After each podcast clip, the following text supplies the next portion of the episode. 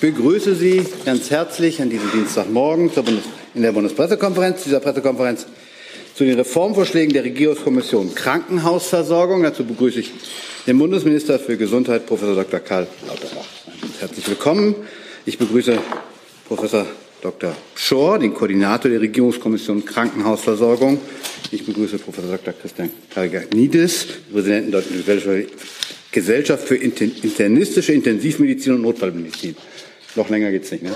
Äh, und ich begrüße Irmtraut Gürkan, die stellvertretende Aufsichtsratsvorsitzende der Charité. Seien Sie uns herzlich willkommen. Wir haben unsere Heimat. Der Minister beginnt. Bitte schön, Herr Minister.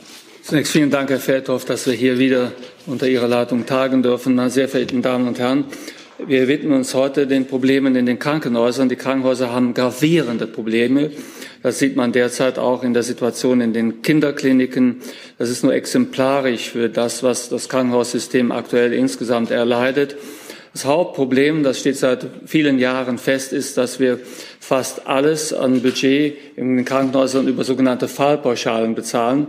Fallpauschalen sind einheitliche Pauschalen, die für vergleichbare Fälle bezahlt werden, egal wie aufwendig der Fall jetzt behandelt wird und egal wo er behandelt wird äh, ob er gut behandelt wird, ob er nicht so gut behandelt wird. Alles wird über Fallpauschalen reguliert und damit äh, dominiert die Ökonomie im Gesundheitssystem, besonders im Krankenhaussystem dahingehend, wenn ich immer das gleiche Geld bekomme für den Fall, dann mache ich Gewinn, indem ich den Fall möglichst billig behandle. Somit lohnt sich eine billige Behandlung des Falles, denn wenn der Preis immer der gleiche ist, dann mache ich Gewinn, wenn ich den Fall billiger behandle. Somit hat man mit diesem System eine Tendenz zu billiger Medizin.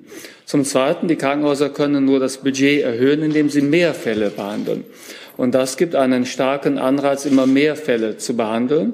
Diese Fälle werden aber dann zur Kostenkontrolle äh, schlechter bezahlt. Somit kommen die Krankenhäuser durch dieses System in ein Hamsterrad. Sie müssen immer so billig wie möglich behandeln und so viel wie möglich behandeln.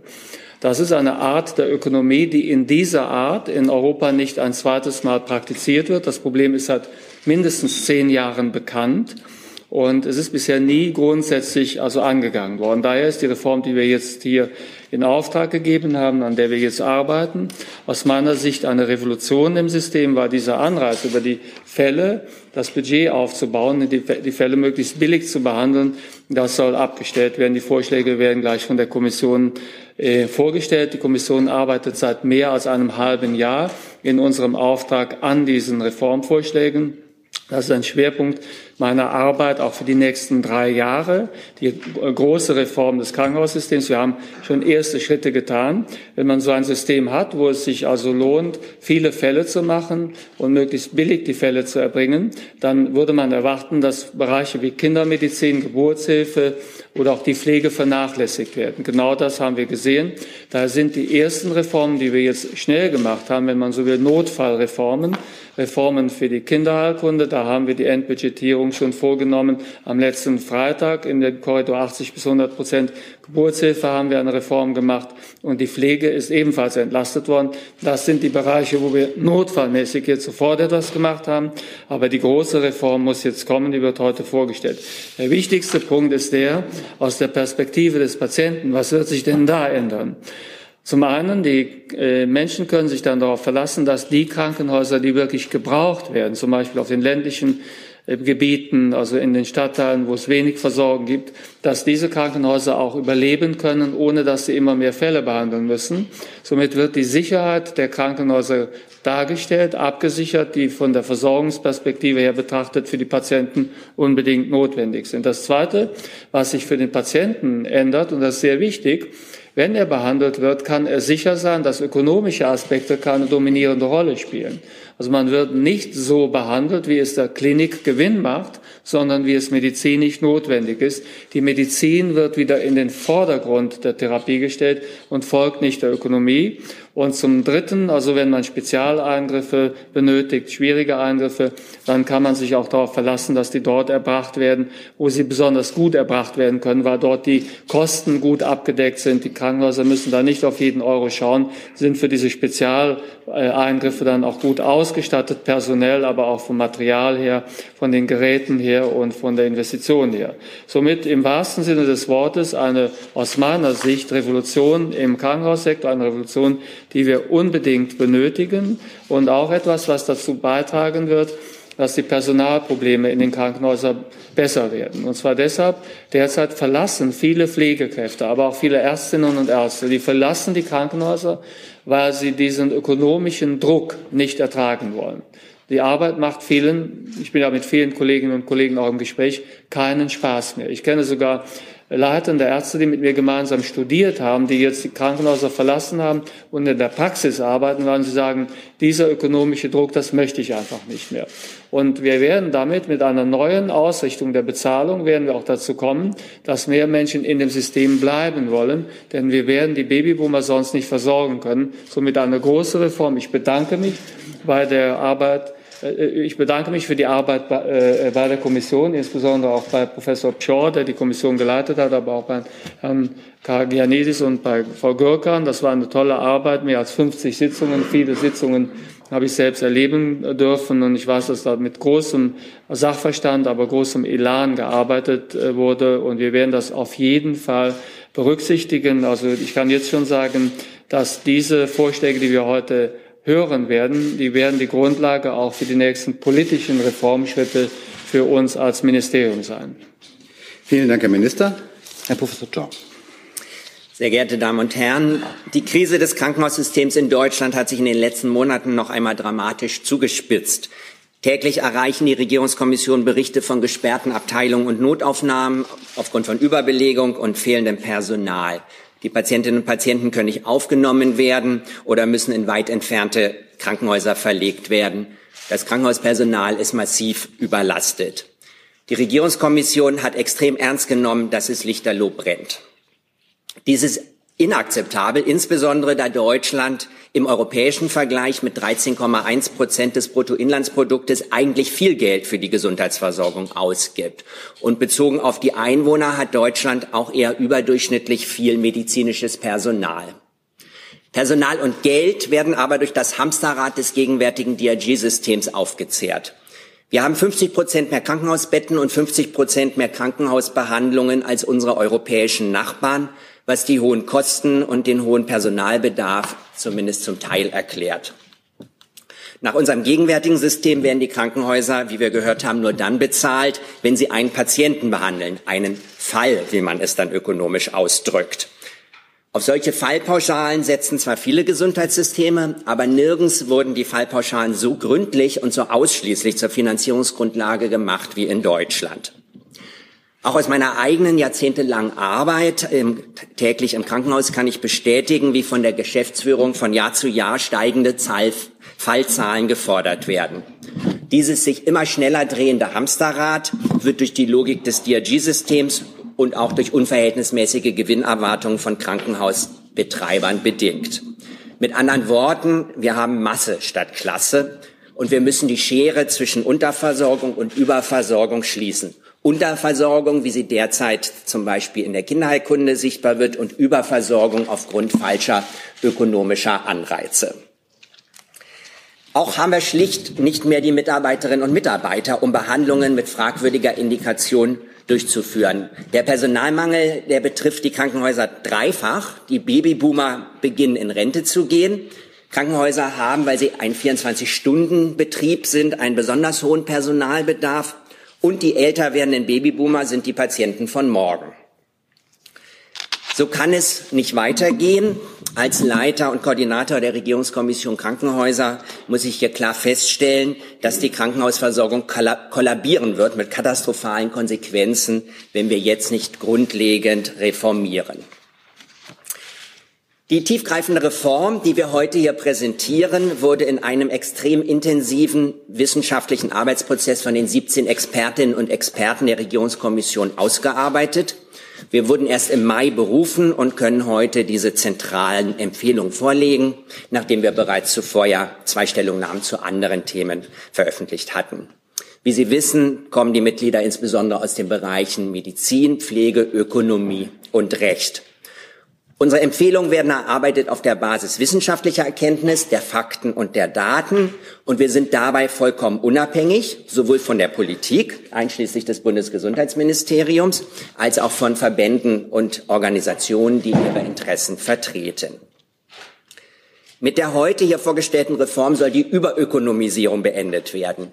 Medizinische, nicht ökonomische Gründe sollen für das Handeln von Krankenhäusern im Vordergrund stehen. Heute macht die Regierungskommission einen ersten grundlegenden Vorschlag zur Umgestaltung des Krankenhauswesens in Deutschland, dem zeitnah weitere wichtige Empfehlungen der Regierungskommission folgen werden.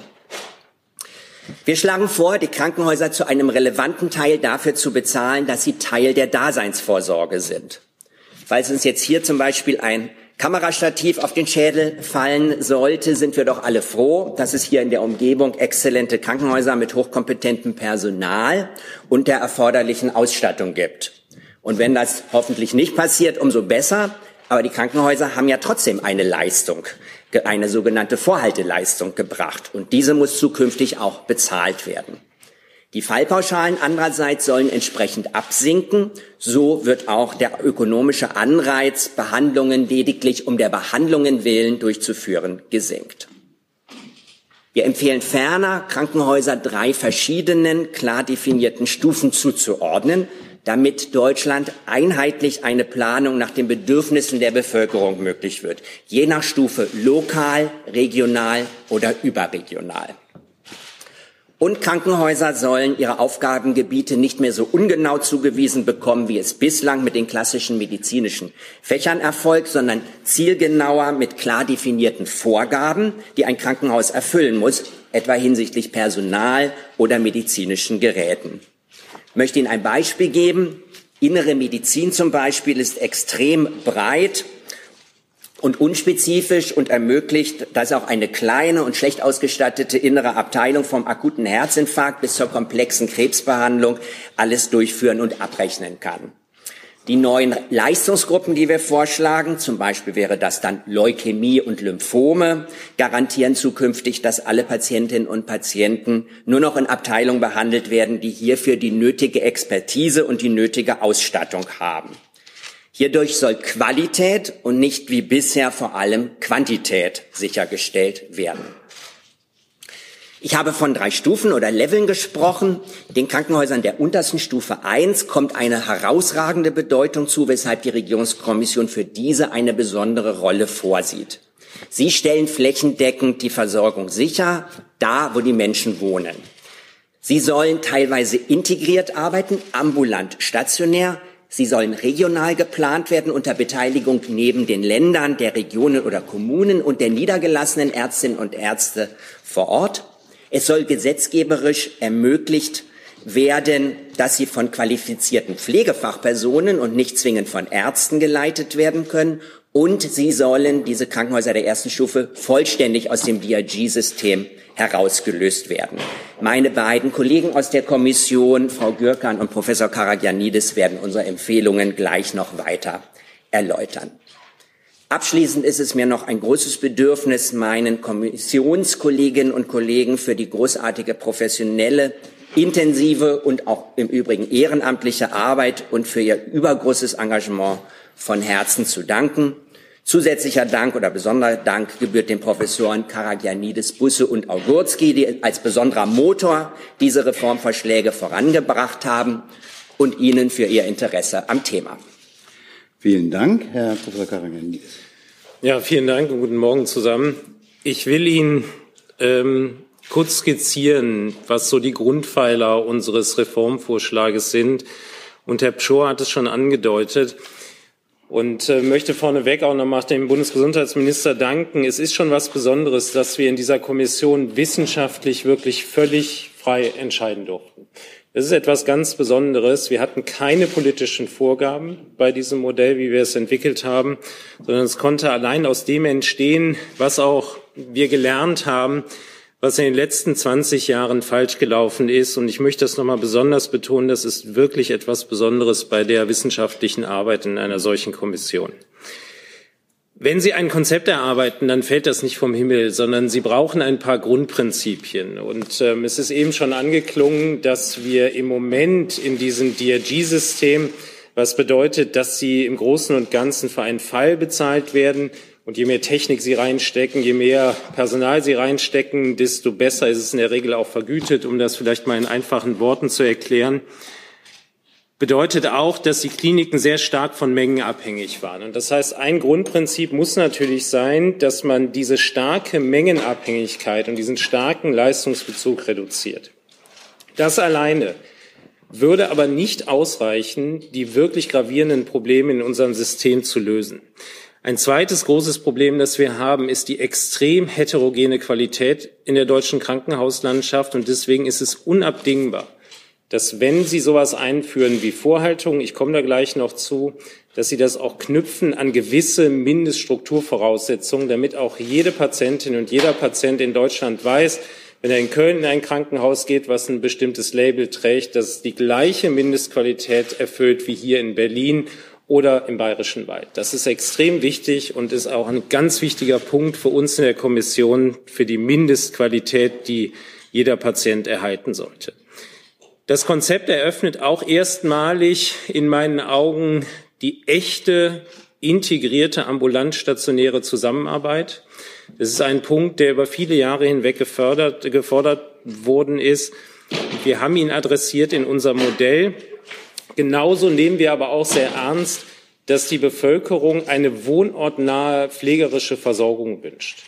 Sie wissen alle, dass wir relativ gesehen auf die Krankenhausstandorte zu wenig Personal haben. Und das bedeutet, wenn ich auf der einen Seite wohnortnah akute und gute akutpflegerische Versorgung haben will, verschiedene Krankenhauslevel, dann brauche ich eine Grundreform, damit ich das mit dem Personalstamm, den ich im Moment zur Verfügung habe, auch wirklich machen kann.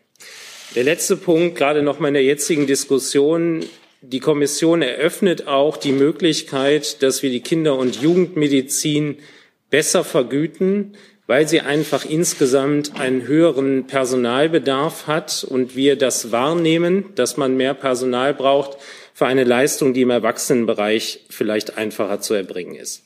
Deswegen besteht das Grundkonzept aus drei Standbeinen, die auch eng miteinander verknüpft sind. Das ist einmal die Einführung der einheitlichen Krankenhauslevel.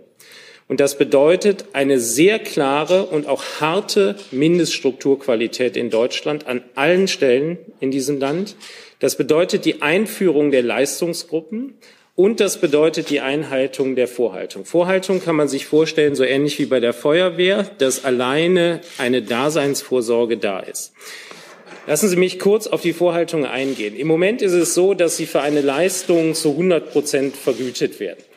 Die Kommission schlägt jetzt vor, dass dieser Anteil, der so extrem stark mengenabhängig ist, deutlich reduziert wird und um diese Vorhaltekomponente ergänzt wird.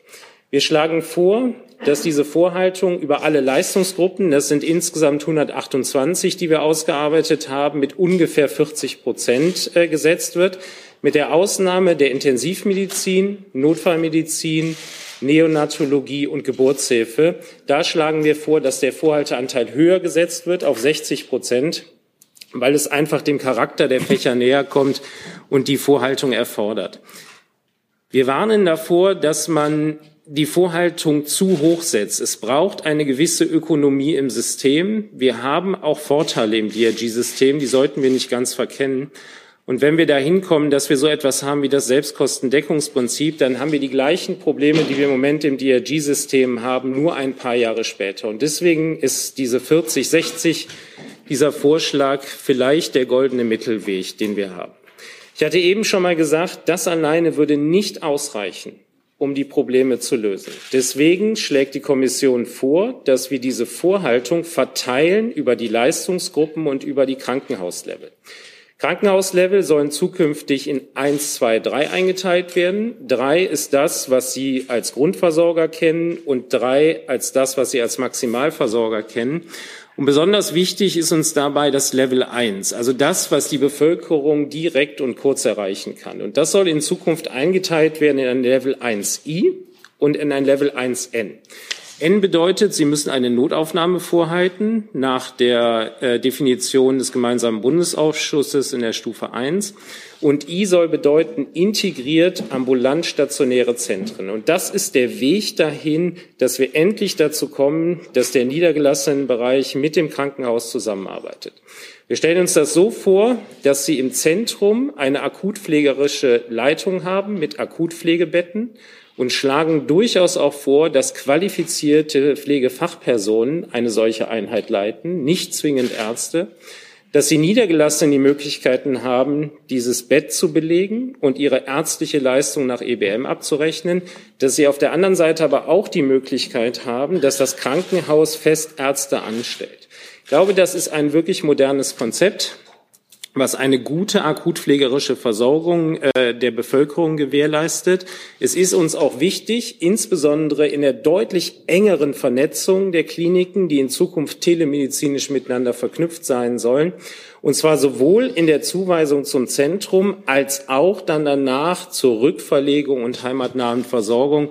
Und deswegen ist sowas wie der Sozialdienst auch unabdingbare Voraussetzungen für jedes Krankenhaus. Und Sie finden das sehr dezidiert in den Mindeststrukturqualitäten.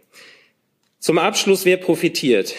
In unserem System profitiert der Patient davon, dass er in Zukunft dem richtigen Angebot auch zugeführt wird, was sich sehr stark auf Qualität stützt. Das bedeutet, wenn ich eine Krebserkrankung habe, dann muss man zukünftig auch in einem zertifizierten onkologischen Zentrum behandelt werden.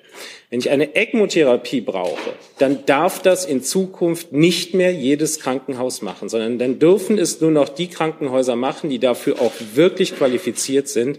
Und das bedeutet, dass in erster Linie die Qualität für den Patienten im Vordergrund steht. Krankenhäuser profitieren weil sie die Möglichkeit bekommen, in Zukunft enger zusammenzuarbeiten. Sie können Leistungsgruppen untereinander tauschen. Sie können ihr Level up oder downgraden, weil sie jetzt genau wissen, was ein Level ist. Ja, das bietet unglaubliche Möglichkeiten auf dem Krankenhausmarkt. Und den Mitarbeiterinnen und Mitarbeitern bietet es die Möglichkeit, dass der ökonomische Druck aus dem System endlich rausgenommen wird. Aber nochmal, es ist nicht ganz ohne Ökonomie zu machen, weil sonst die Kosten im Gesundheitssystem explodieren würden. Erlauben Sie mir zum Abschluss noch ein persönliches Wort. Wir haben in den letzten 20 Jahren Fehler gemacht, auf allen Seiten. Dass das Hamsterrad so schnell läuft, wie Herr Pschor das vorhin beschrieben hat, das liegt auch daran, dass wir Mediziner das befeuert haben. Wir haben alle Fehler gemacht. Wir haben extreme Partikularinteressen auch auf Seiten der Stakeholder im Gesundheitswesen.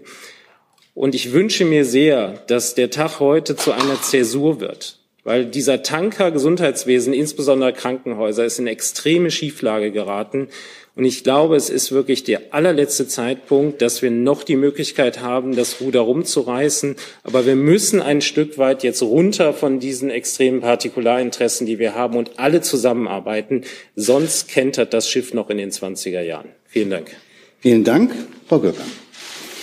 Ja, nach diesem äh, dramatischen Appell von äh, Rosa Karakanitis möchte ich ähm, gerne nochmal auf die auf den Grundkonsens in der Regierungskommission ähm, zu sprechen kommen. Ähm, die Kommission war sich sehr einig, dass eine reine leistungs- und mengenorientierte Vergütung nicht mit dem Auftrag der Krankenhäuser äh, als wesentliche Elemente der Daseinsvorsorge vereinbar ist.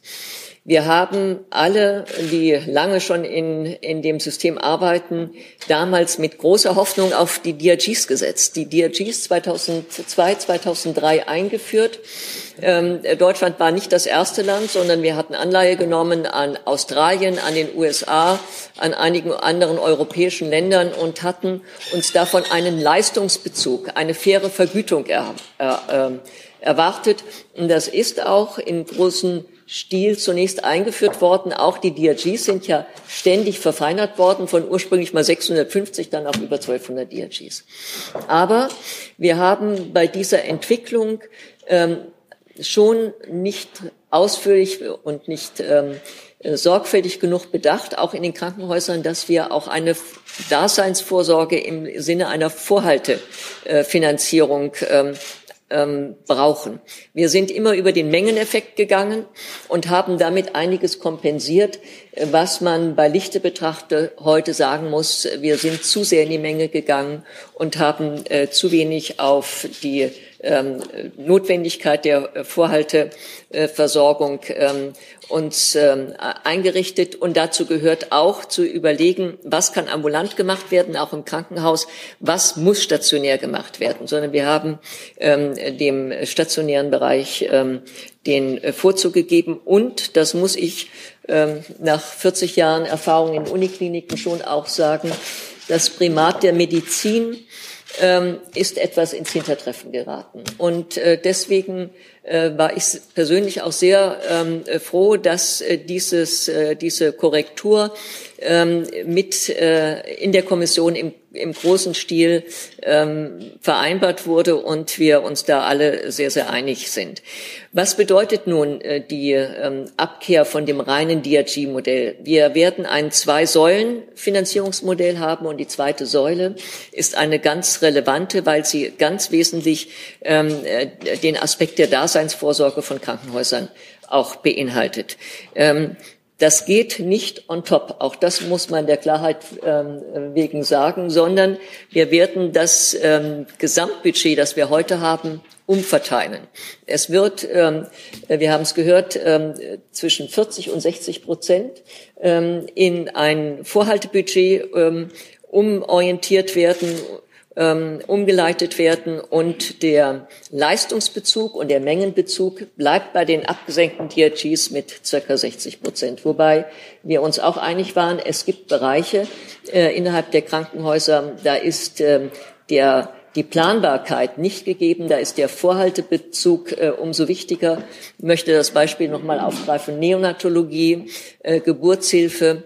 Ähm, die Bereiche können wir nicht planen. Anders sieht es aber zum Beispiel in der Orthopädie aus. Die Orthopädie hat sehr viele Elektivleistungen. Da kann man auch die Kapazitäten ganz anders planen. Und für die Bereiche, in die die Planbarkeit äh, eingeschränkt ist, da soll ähm, das Vorhaltebudget bis zu 60 Prozent betragen. Wobei, auch das ist ähm, eben schon mal erwähnt worden, in diesem Vorhaltebudget auch mit circa 20 Prozent das Pflegebudget enthalten ist. Das heißt, das Pflegebudget, so wie es bislang äh, äh, finanziert wurde, über die äh, als Zusatz zu den DRGs äh, soll auch so ähm, weiterentwickelt werden, weiter finanziert werden, während äh, das ähm, verbleibende Vorhaltbudget nicht über die DRGs ausgezahlt werden soll, sondern über eine Finanzierung über das Bundesamt für soziale Sicherung äh, auf der Basis der den Krankenhäusern zugeordneten Level und Leistungsgruppen. Äh, Einteilung, das ist eine Aufgabe, die den Ländern obliegen wird, ähm, sicher mit Unterstützung des medizinischen Dienstes, äh, die die Eingruppierung äh, auch ähm, bestätigen beziehungsweise evaluieren äh, sollten. Ähm, wir werden nicht von heute auf morgen umstellen, sondern so wie seinerzeit auch sich gut, äh, gute Erfahrung gemacht wurde mit einer Konvergenzphase, sehen wir jetzt auch für diese Um Stellung in das Zwei-Säulen-Modell eine fünfjährige Konvergenzphase vor. Ähm, Ausgangsbasis werden die Jahre 22 und 23 sein, ähm, in denen sich zunächst ähm, äh, die Nomenklatur ändert, aber die Finanzen äh, zu null Prozent im Vorhaltebudget und äh, zu, äh, zu 80 Prozent im äh, DRG-Budget äh, ähm, sein würden und 20 Prozent im Pflegebudget. Also so, äh, so würden wir starten und dann in fünf Jahren entsprechend äh, umorientieren ähm, in ein äh, Vorhaltebudget zwischen 60 und zwischen 40 und 60 Prozent wenn ähm, ich mir die Diskussion der letzten Jahre äh, so nochmal in Erinnerung rufe. Wir wussten, äh, die Insider im Krankenhaus, aber ich würde mal sagen, im Gesundheitswesen insgesamt wussten, dass das System ähm, so wie wir es immer weiter verfeinert haben, immer noch ein paar DRGs ausgereizt und, und neu, ähm, neu äh, kalkuliert, dass dieses System auf Dauer nicht tragfähig ist. Aber wir hatten nicht die Kraft oder auch nicht die Konsequenz, ähm, es ähm, ähm, bei Zeiten ähm, einen Stopp zu sagen und zu sagen, wir müssen jetzt ähm, auch uns nochmal besinnen, was ist die Aufgabe, der Auftrag der Krankenhäuser, nämlich Daseinsvorsorge in einem ganz, ganz wesentlichen Bereich. Das Beispiel mit der Feuerwehr ist schon gefallen. Auch die Feuerwehr ähm, wird nicht dann nach den Einsätzen bezahlt, sondern sie wird dafür bezahlt, dass sie da ist und wenn sie gebraucht wird, ganz schnell und, und, und ähm, äh, sehr gezielt äh, ihren, ihrem Auftrag nachgeht. Und das ist das, was man von den Krankenhäusern auch erwarten kann, erwarten muss, dass ähm, äh, sie ähm, sei es in der Notfallversorgung, sei es in der Geburtshilfe, ähm, äh, sei es bei bei äh, Erkrankungen, bei komplexen Erkrankungen ähm, qualitätsorientiert äh, die Leistung erbringen. Und vielleicht noch ein letztes Wort äh, zu dem, was wir heute in dem Konzept noch nicht alles drin haben. Ähm, es wird weiter in der Kommission gearbeitet. Wir werden uns mit dem Thema der qualitätsorientierten Implementierung der Vergütungsstrukturen weiter befassen. Das betrifft nicht nur die Strukturqualität, die haben wir jetzt drin bei der Zuordnung der Level, sondern vor allen Dingen die Prozess- und Ergebnisqualität. Wir werden uns sicher auch in Abstimmung mit den Ländern über die, ähm, in, äh, die Finanzierung der Investitionsbedarfe der Krankenhäuser ähm, ähm, auseinandersetzen müssen. Denn das, was wir hier Ihnen heute präsentieren, äh, betrifft den Bereich der Betriebskosten, die, wie gesagt, aufgeteilt äh, äh, werden sollen künftig in ein Vorhaltebudget und ein leistungsabhängiges Mengenbudget, das heißt die abgesenkten DRGs. Es gibt eine Riesenchance, auch äh, den Shift ins Ambulante in dem Krankenhaus zu machen. Sie kennen ja das aus der letzten, aus dem letzten äh, Konzept. Ähm, äh, dankenswerterweise ist äh, das Gesetz letzte Woche am Freitag ja verabschiedet worden, dass wir künftig auch im Krankenhaus die äh, tagesstationären Behandlungen ähm, äh, einführen können. Äh, wir werden eine Erprobungsphase haben, aber äh, für mich ist es wichtig, dass wir das, was in anderen Ländern schon lange unterwegs ist, wo man gute Erfahrungen gemacht hat, dass wir uns auch in Deutschland trauen, auch äh, diese Schritte zu gehen. Und äh, in dem Sinne wird auch uns ähm, dieses Grundkonzept viele, viele Chancen ermöglichen. Und ich bin mir sicher, dass die Krankenhäuser darauf gewartet haben und es zügig auch umsetzen wollen. Vielen Dank. Hey Leute, kurzer Hinweis. Wir stellen ja alles, was wir produzieren, kostenlos ins Netz. Ohne Kommerz. Wir können das nur, weil ihr unsere finanziellen Supporter seid. Das funktioniert seit Jahren und so soll es bleiben. Jeder Euro zählt, per Überweisung oder PayPal. Schaut einfach in die Podcast-Beschreibung und jetzt geht's weiter. Wir kommen jetzt zu Ihren Fragen, weil mich schon erreicht hat, dass einige Fragen vielleicht nicht direkt mit der Krankenhausversorgung zu tun haben, bitte ich die nachher, nachrangig zu stellen. Äh, möglicherweise hat der Minister die eine oder andere Frage noch eine Antwort. Und wir fangen an mit Ihren Fragen, Frau Spiekermann. Spiekermann, ZDF. Ich höre auch äh, jetzt, also auch vor allem von medizinischer Seite, viel Selbstkritik, also dass dieses System aus dem Ruder gelaufen ist. Ähm, Herr Minister Lauterbach, Sie sagen, das waren jetzt, Sie sagen 20 Jahre, die nicht gut gelaufen sind. Sie sagen 10 Jahre. Wo sehen Sie denn die politische Verantwortung? Ähm, geht das in Richtung Vorgänger oder sagen Sie als Experte sind Sie auch sozusagen mit beteiligt an einer Situation, die jetzt äh, äh sehr, sehr schwierig ist? Zunächst hier ist keine Differenz, sondern das System ist seit 20 Jahren eingeführt. Und diejenigen, die es damals eingeführt haben, ich war auch beteiligt, haben damals schon gesagt, also dieser 100-Prozent-Ansatz, dass man nur über Fahrpauschalen bezahlt, der ist sehr gefährlich und war auch von den damaligen Gutachtern nicht gewünscht. Wir hatten damals zum Beispiel für die Universitätskliniken schon ein anderes System vorgeschlagen, ist aber damals nicht umgesetzt worden. Daher sind die ursprünglichen Probleme immer bekannt gewesen. Sie haben aber erst seit zehn Jahren wirklich dazu geführt, dass dann die Ökonomie immer stärker nach vorn gerückt ist. Herr Pschor hat es sehr stark also zugespitzt, aber korrekt ausgedrückt. So sagen es mir auch die Kolleginnen und Kollegen, mit denen ich zusammen studiert habe, mit denen ich zur Schule gegangen bin, die jetzt leitende Ärzte sind. Es wird immer mehr darauf geschaut, wie viele Fälle sind noch drin bei dir. Also wie viele Fälle kann man jetzt noch machen? Wie viele Knie können noch operiert werden? Kann man die Leistungssteigerung, also im Bereich der Hüftgelenks, also äh, Endoprothesen, kann man da noch was machen? Geht da noch etwas? Das heißt, der ökonomische Druck wird auf der Seite der Ärzteschaft sehr intensiv empfunden. Dort gibt es zum Teil auch Vereinbarungen, höheres Gehalt, wenn mehr Fälle gemacht werden können. Und dann kann der einzelne Patient ja nie sicher sein, ob sein eigener Eingriff jetzt also einem ökonomischen Motiv folgt oder ob es medizinisch notwendig wurde. Und das haben wir seit zehn Jahren zunehmend. Das muss dringend beseitigt werden. Und ähm, die Reform ist lange notwendig. Einen ersten Schritt haben wir in der letzten Legislaturperiode schon gemacht, indem wir die Pflege aus dem fallpauschalen System entfernt haben.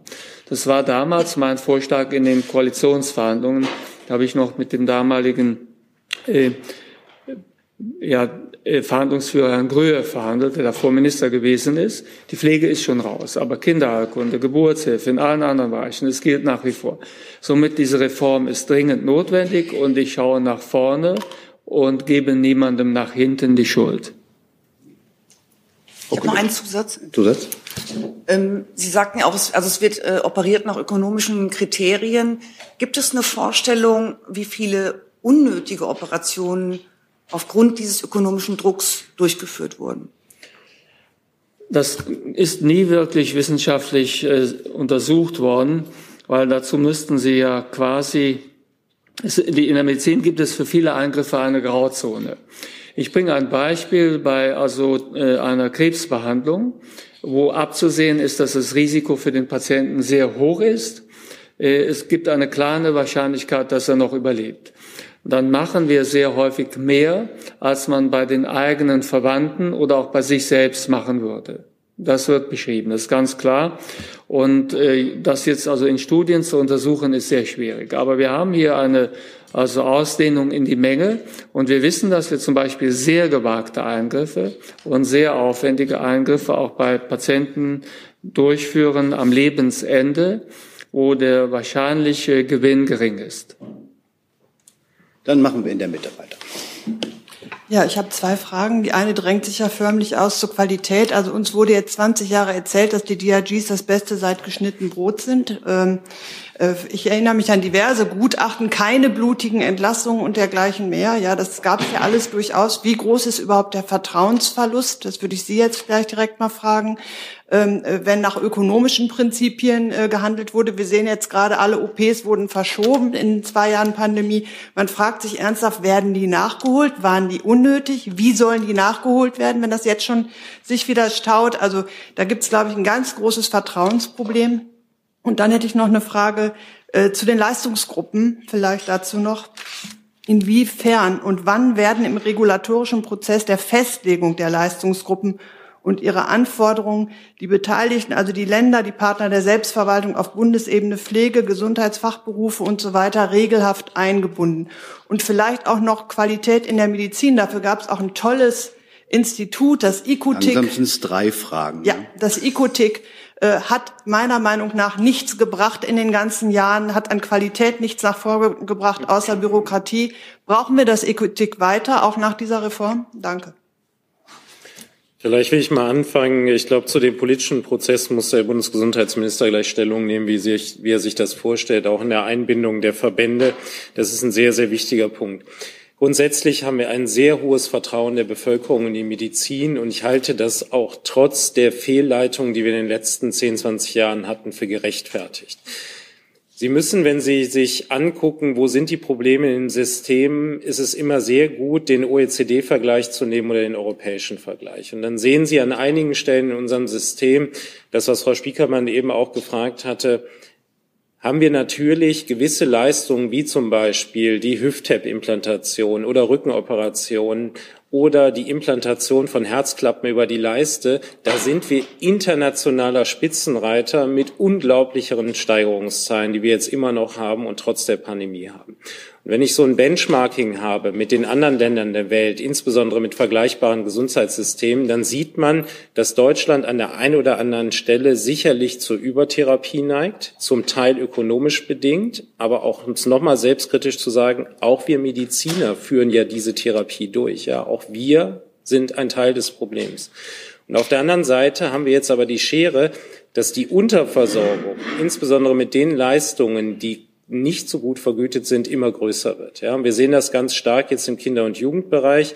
Wir sehen das aber auch in der Versorgung des älteren dementen Patienten als Beispiel, ja, der keine Intervention braucht, der im System immer weiter nach unten fällt. Und ich glaube, unsere Aufgabe ist jetzt, und deswegen versuchen wir mit diesem Reformkonzept jetzt auch einen Vorschlag vorzulegen, dass diese Schere aus Überversorgung und Unterversorgung deutlich geringer wird. Und alleine die Einführung von Vorhaltung nimmt den Anreiz, immer mehr und immer mehr zu machen.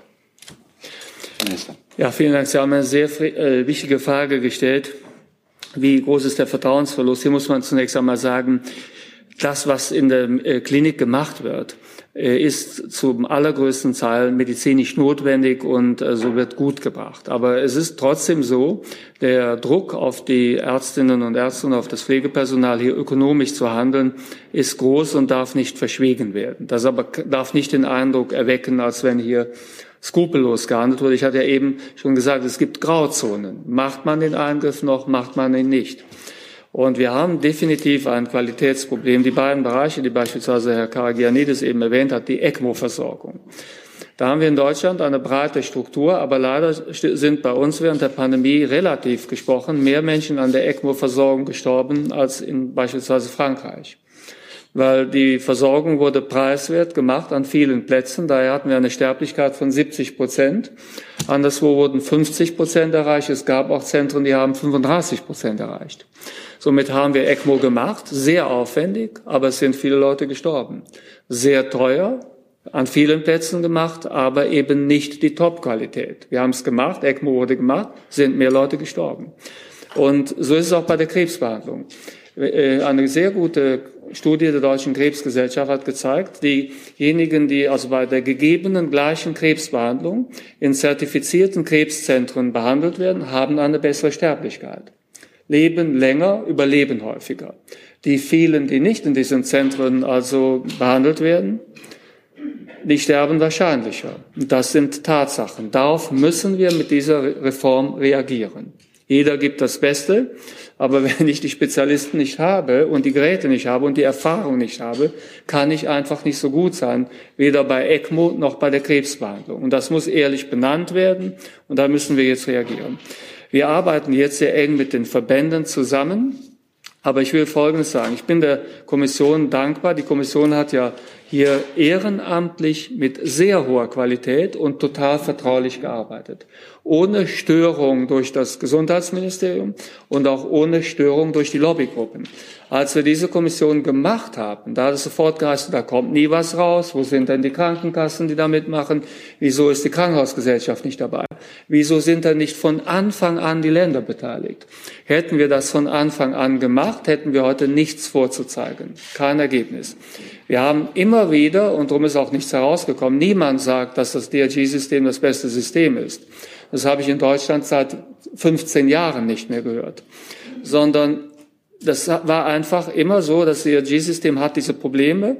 Das bekommen wir aber nie geändert, weil die Lobbygruppen zu stark sind. Das war der Grund. Und wir machen jetzt hier eine Reform, wo wir wirklich auf das, was gemacht werden soll, keine Rücksicht auf die Lobbygruppen nehmen. Wenn Lobbygruppen wichtige inhaltliche Argumente haben, dann werden die berücksichtigt.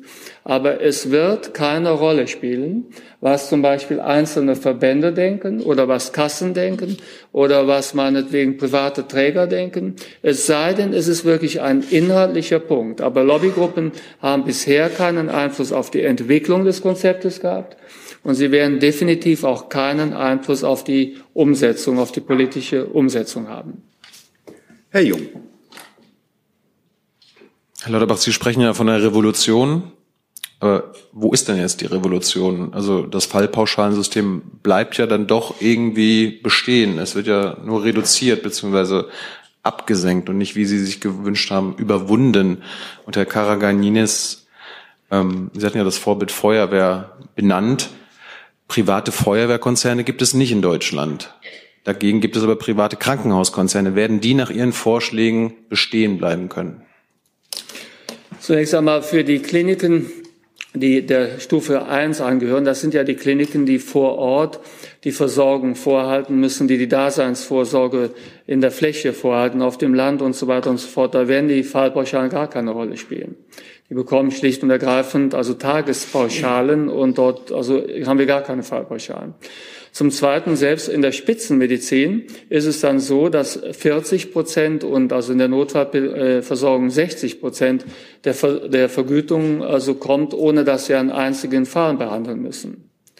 Somit also gibt es hier eine Vorhaltepauschale, die also den ökonomischen Druck komplett rausnimmt. Ob ich dann einen Fall mehr oder weniger mache, ist gar nicht so relevant, weil wenn ich den Fall mehr mache, habe ich etwas höhere Kosten aber ich bekomme auch nur ein wenig mehr Geld, es hält sich das Gleichgewicht. Somit bin ich aus dieser äh, Mechanik heraus, Gewinne zu machen, heraus. Ich kann nicht durch einen zusätzlichen Fall, für den ich nur 60 Prozent der Pauschale bekomme, kann ich keinen Gewinn machen. Somit, also es bleibt ein ökonomischer Anreiz, aber alleine über die Fallsteigerung kann keiner mehr Gewinne machen. Die Fallsteigerung führt nicht mehr zu Gewinnen und die Vorhaltepauschale kann ich nicht zur Gewinnerbringung nutzen. Somit auf den zweiten Teil Ihrer Frage zurückzukommen. Natürlich ist dieses System für private Träger deutlich weniger interessant, weil somit die Möglichkeit über die Fallsteigerung und über die Ökonomisierung der Leistung Gewinne zu machen, geht drastisch zurück. Das ist richtig. Aber das ist eben ein Preis einer solchen Reform, wo das Medizinische stärker in den Vordergrund rückt. Ich glaube, dass dieses System dazu führt, dass ein großer Teil der Versorgung plus minus null wirtschaftlich ausgeht, aber dass man nicht mehr im Hamsterrad ist. Herr Jung, vielleicht zwei Punkte dazu. Die Feuerwehr ist natürlich nicht ganz hundertprozentig mit dem Krankenhaus zu vergleichen, auch wenn ich das Beispiel äh, so genannt habe, weil es immer so plastisch ist. Wir haben natürlich schon noch Bereiche im Gesundheitswesen, die nach anderen Kriterien arbeiten. Was mir aber ganz wichtig ist, wenn Sie solche Konzepte machen und solche Modelle, dann spielt Gerechtigkeit einen ganz, ganz hohen Stellenwert. Und deswegen ist es in unserem Modell auch so, dass gleiche Leistung immer gleich bezahlt wird. Wenn Sie eine Leistung haben, die ein Level 1 Krankenhaus erbringen kann, also eine einfache Basismaßnahme, und diese Leistung ein Level 3 Krankenhaus oder die Universitätsklinik erbringen kann, dann muss diese gleiche Leistung auch weiterhin gleich bezahlt werden. Und das Gleiche gilt auch für die Trägerlandschaft in Deutschland. Wenn Sie solche Konzepte machen, dann dürfen Sie die nicht ausrichten auf einzelne Träger, sondern dann müssen Sie diesen Gerechtigkeitsgrundsatz wirklich zwingend einhalten. Natürlich ist die Möglichkeit, hohe Gewinne abzuschöpfen aus dem Krankenhaus sinkt deutlich. Aber aus dem Klinikalltag heraus darf ich Ihnen sagen, Gewinne zu machen im Krankenhaus mit der Situation, die wir im Moment haben, wird extrem schwierig werden in den nächsten Jahren. Da habe ich mehr Sorge im ambulanten Bereich, wo jetzt Hedgefonds hergehen und Praxen aufkaufen. Ja, das macht mir, das ist mir ein wirkliches Dorn im Auge, ja, dass wir im niedergelassenen Bereich plötzlich Hedgefonds haben, die einsteigen.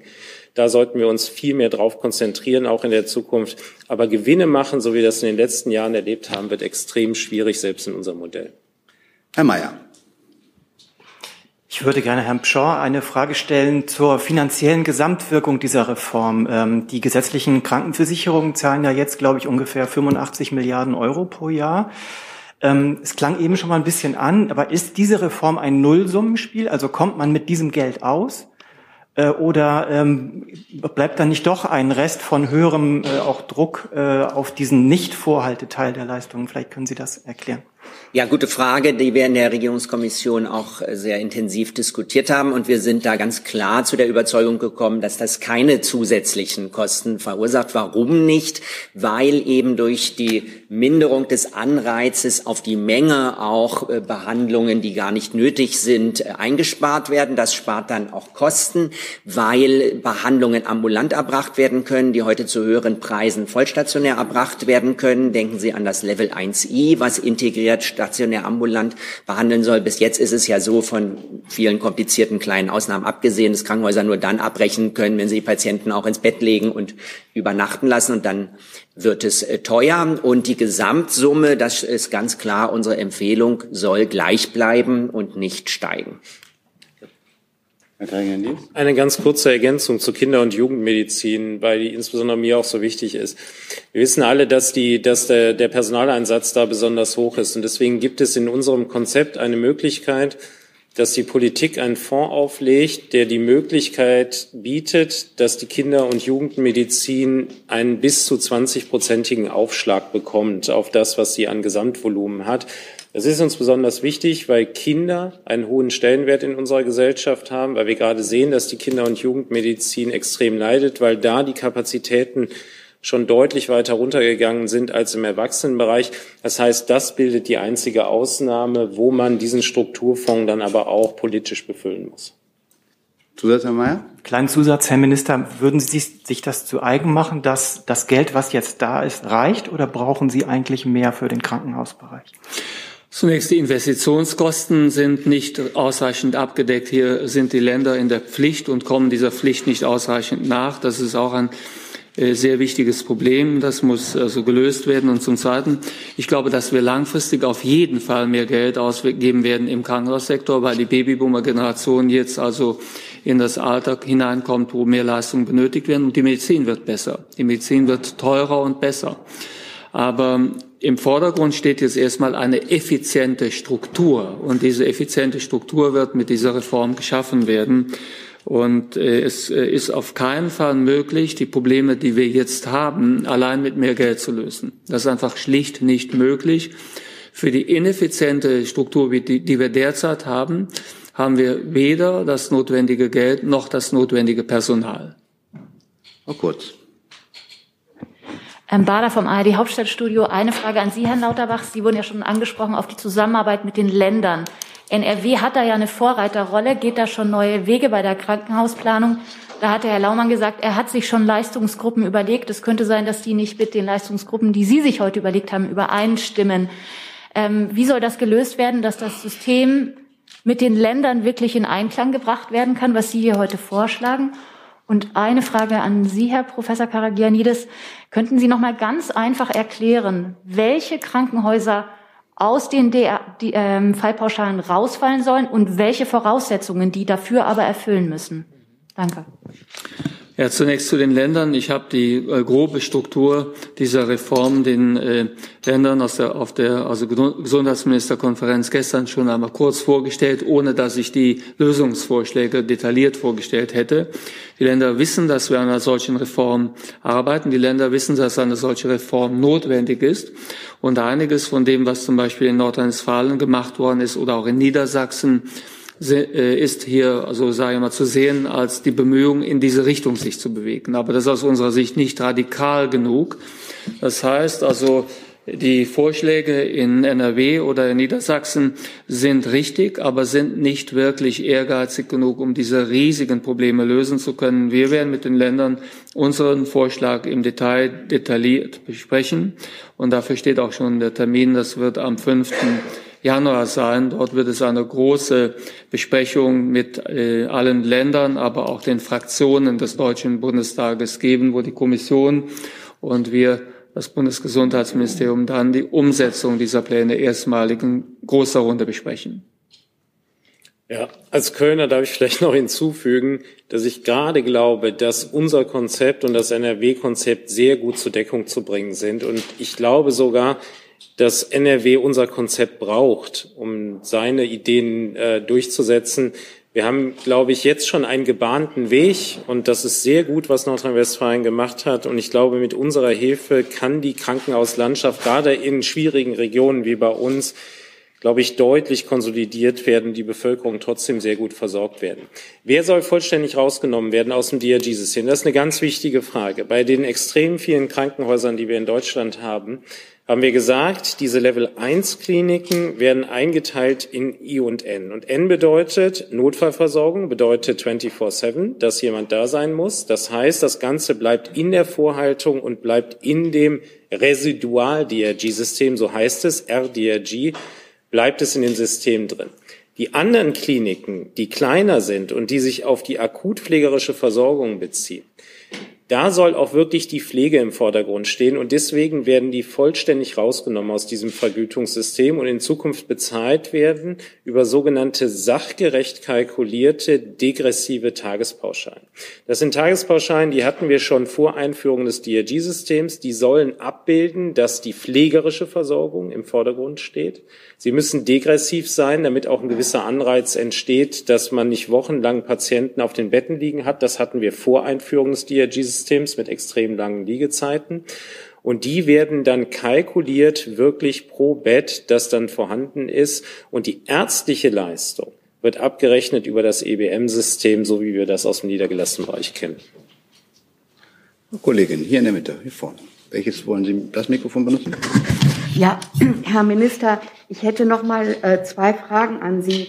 Einmal die Frage, ähm, welche gestaltende Rolle kommt noch den Fraktionen zu?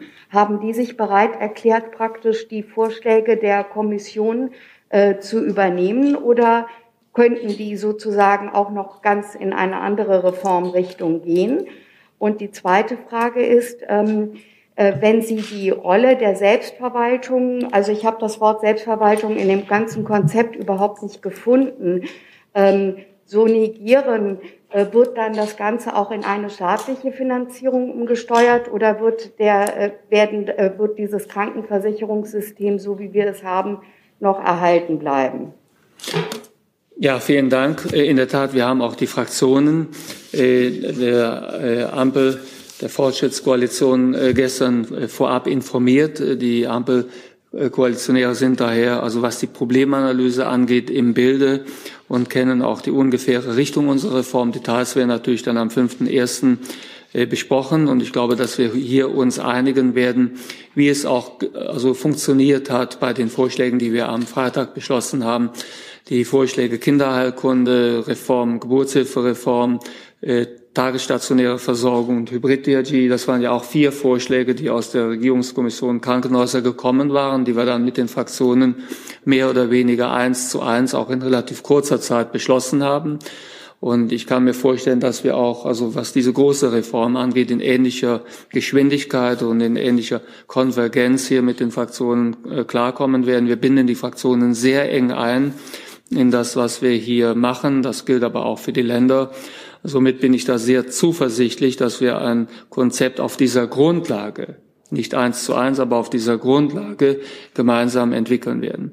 Zum Zweiten natürlich die Selbsterwartung bleibt also genau das, was sie ist. Die Selbsterwartung setzt diese Vorschläge um. Meine also ähm, Ausführungen eben in Bezug auf die Bedeutung von Lobbygruppen, also äh, hat ja nichts mit der Tatsache zu tun, dass wir ein selbsterwartetes System haben. Die Krankenhausgesellschaft die also äh, Krankenkassen alle sind angehört worden bei der Entwicklung der Reform und alle werden bei der Umsetzung voll eingebunden sein. Also wir bleiben genau bei dem System.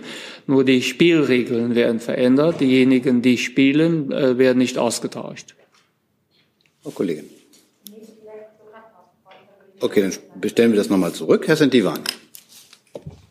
Herr Lauterbach, nochmal eine Frage zur Beteiligung der Länder. Sie sind ja darauf angewiesen, dass die Länder mitspielen, weil Sie ja nur als Bundesgesundheitsminister dann nur begrenzte Durchgriffsrechte sozusagen haben. Die Krankenhausplanung ist Ländersache. Also wie wollen Sie die Länder äh, dazu bringen, tatsächlich dann mitzuziehen? Und die zweite Frage ist, über das Geld ist ja schon gesprochen worden, aber vielleicht können Sie uns mal eine Vorstellung geben, wo vielleicht die Krankenhauslandschaft in zehn Jahren steht. Also wir haben jetzt 2000 Kliniken, etwa 500.000 Betten. Ähm, wie, in welcher Größenordnung werden wir uns dann bewegen? Danke. Zunächst das, was wir hier gehört haben, hat nichts mit der Krankenhausplanung zu tun, sondern das sind Vorschläge zur Krankenhausvergütung. Und die Krankenhausplanung ist alleine Ländersache, die fassen wir nicht an. Also es bleibt dabei, dass die Krankenhausplanung zu 100 Prozent Aufgabe der Länder äh, bleibt. Und ähm, die ist durch die Reformvorschläge weder angesprochen noch überflüssig gemacht worden noch irgendetwas. Hier geht es nur um die Vergütung. Also wie wird bezahlt? Über DRGs oder über ein solches System, wo eben Vorhaltekosten, Qualität, Erreichbarkeit, andere Aspekte langfristig eine große Rolle spielen werden. Somit dafür sind wir als Bund zuständig, aber auch alleine zuständig. Die Vergütungs- und die Qualitätserfordernisse für die Abrechnung sind allein in der Zuständigkeit Bundes. Natürlich wollen wir diese Reform mit den Ländern eng abstimmen, weil günstig wäre natürlich, wenn die Länder diese Aspekte, welche Kliniken haben die optimale Vorhaltung hier, welche Kliniken bringen welche Qualität, welche Klinik gehört in welche Versorgungsstufe, wenn das bei der Planung berücksichtigt würde. Da würden wir uns sehr freuen, aber da haben wir keine Zuständigkeit und das trennen wir auch sehr eng. Daher sind wir mit den Ländern im Einvernehmen.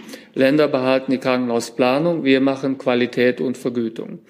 Was in zehn Jahren möglich ist, weiß niemand von uns. Ich glaube, dass also der Trend zur Ambulantisierung, der im Ausland längst also zugange ist, dass der auch bei uns beginnen wird, schon allein durch die Reform, die wir am Freitag beschlossen haben, die, die tagesstationäre Versorgung und die Hybrid-DRGs.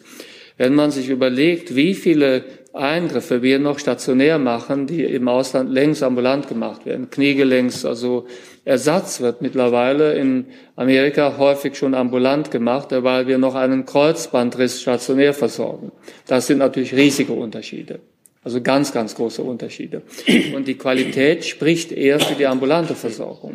Ich glaube, dass unsere Medizin sich da auch auf den Weg machen wird und auf den Weg also äh, sich befindend aufholen wird. Wir werden das, was wir jetzt quasi verloren haben, werden wir aufholen. Wir werden auch mehr ambulant machen. Wir werden auch stärker die Qualität honorieren. Und wir werden auch stärker mit Digitalisierung arbeiten. Das ist auch ein sehr wichtiges Konzept, was noch folgt. Das ist nicht unser Thema heute. Aber ich glaube, die zwei großen Modernisierungsdefizite in unserem Gesundheitssystem sind auf der einen Seite ein komplett in die Jahre gekommenes System der Planung und der Vergütung der Krankenhäuser auf der einen Seite und auf der anderen Seite ein zehn Jahres Rückstand bei der Digitalisierung im Krankenhaus und in der ambulanten Medizin. Und beides sind Schwerpunkte meiner Arbeit. Damit werde ich mich die nächsten drei Jahre sehr intensiv beschäftigen, weil wir haben in beiden Bereichen haben wir jahrelang über die Probleme diskutiert. Es ist aber kaum etwas passiert. Herr Karinis. Also mal eben ganz kurz, weil Sie die Zahl der Betten gerade genannt haben, die wir angeblich in Deutschland haben. Sie wissen, dass ich ein großer Freund von Datenerhebung bin in den Krankenhäusern. Das ist mitnichten so, dass wir noch diese Zahl von wirklich mit Personal betreibbaren Betten in Deutschland haben. Und das A und O für eine vernünftige Planung in der Zukunft ist, dass wir eine sehr gute Datengrundlage schaffen. Deswegen werden auch in unserem Konzept alle Krankenhäuser verpflichtet, in Register zu melden. Ja, wir können nicht mehr so weitermachen wie bisher. Wir müssen wissen, wie viele Betten am Netz sind. Und es ist mittlerweile normal, dass ein Drittel aller Normalstationsbetten im Krankenhaus nicht mehr betreibbar sind, weil wir einfach kein Personal haben. Das heißt, diese Zahl, die immer durch die Medien geistert, stimmt überhaupt nicht mehr mit dem Klinikalltag überein. Und ich glaube, deswegen ist es extrem wichtig, dass wir diesen zweiten Schub Digitalisierung aus der Pandemie jetzt nochmal aufnehmen und dass wir in Zukunft wirklich eine Realtime-Übertragung haben. Wie viele Betten kann ich betreiben? Im Intensivregister sehen wir, dass wir alleine in den letzten zwei Jahren 25 Prozent der Heilcare-Intensivbetten in Deutschland verloren haben, weil wir einfach kein Personal mehr haben, um die zu betreiben. Und deswegen ist das ein zweites ganz wichtiges Standbein Digitalisierung des Gesundheitswesens, Realtime-Monitoring der Kapazitäten und natürlich alles darüber hinaus, damit wir auch endlich elektronisch sehen, was der Patient hat oder was die Patientin hat. Frau Markmeier. Markmeier, EPD. Herr Minister Lauterbach, ich habe noch mal eine Einschätzungsfrage. Wenn man das verfolgt hat äh, vor 20 Jahren, die Einführung der DRGs, und das habe ich getan, äh, kommt mir das so vor, also alle diese Argumente, die Sie jetzt sagen, wurden damals auch ausgesprochen, begründet, waren bekannt. Es ist in der Pflege so gelaufen, äh, dass die Ökonomisierung die Oberhand hat in dem Krankenhausversorgung auch und es gibt auch noch andere Bereiche. Ähm, meine Frage ist, ähm, sind das 20 verlorene Jahre oder war dieser Umweg notwendig? Was heißt 20 verlorene Jahre? Wir haben natürlich in dieser Zeit auch also sehr vielen Menschen eine sehr gute medizinische Versorgung in den Krankenhäusern ähm, zukommen lassen. Aber auf der anderen Seite ist es so, durch die 100% Einführung des DRG-Systems zur damaligen Zeit haben wir es der Medizin nicht leichter gemacht. Ich kann es selbst zum Beispiel aus der Perspektive der Uniklinik sehr gut also beurteilen, wo ja noch ein Institut an der Uni Köln ist und ähm, die Uniklinik Köln ist auch ein Kalkulationshaus für die also Fallpauschalen, von daher überblicke ich die Lage dort recht gut. Und das ist einfach schade, wenn eine Klinik sich überlegen muss, wie also die besonders aufwendigen Patienten versorgt werden können, ohne dass man damit Defizite macht. Und das funktioniert dann in der Regel so, indem halt sehr viele Fälle auch gemacht werden, die man eigentlich in einem Haus der Grund- und der also Regelversorgung versorgen könnte. Und das sind dann, wenn man so will, Verdünnerfälle. Und ein solches System, dass ich mit Verdünnerfällen arbeiten muss, um besonders aufwendige Fälle zu bezahlen, ist kein gutes System. Somit es waren keine verlorenen Jahre, aber es waren schwierige Jahre und richtig bekannt, also hart bekannt, dass das System uns schadet. Das also ist seit zehn Jahren der Fall. In der Tat eben kam ja diese Frage auch, ob das äh, ICO-TIC, dieses Qualitätsinstitut, äh, also Institut, ob das jetzt überflüssig wäre. Das ist nicht so. Aber die alleinige Beobachtung der Qualität macht sie noch nicht besser.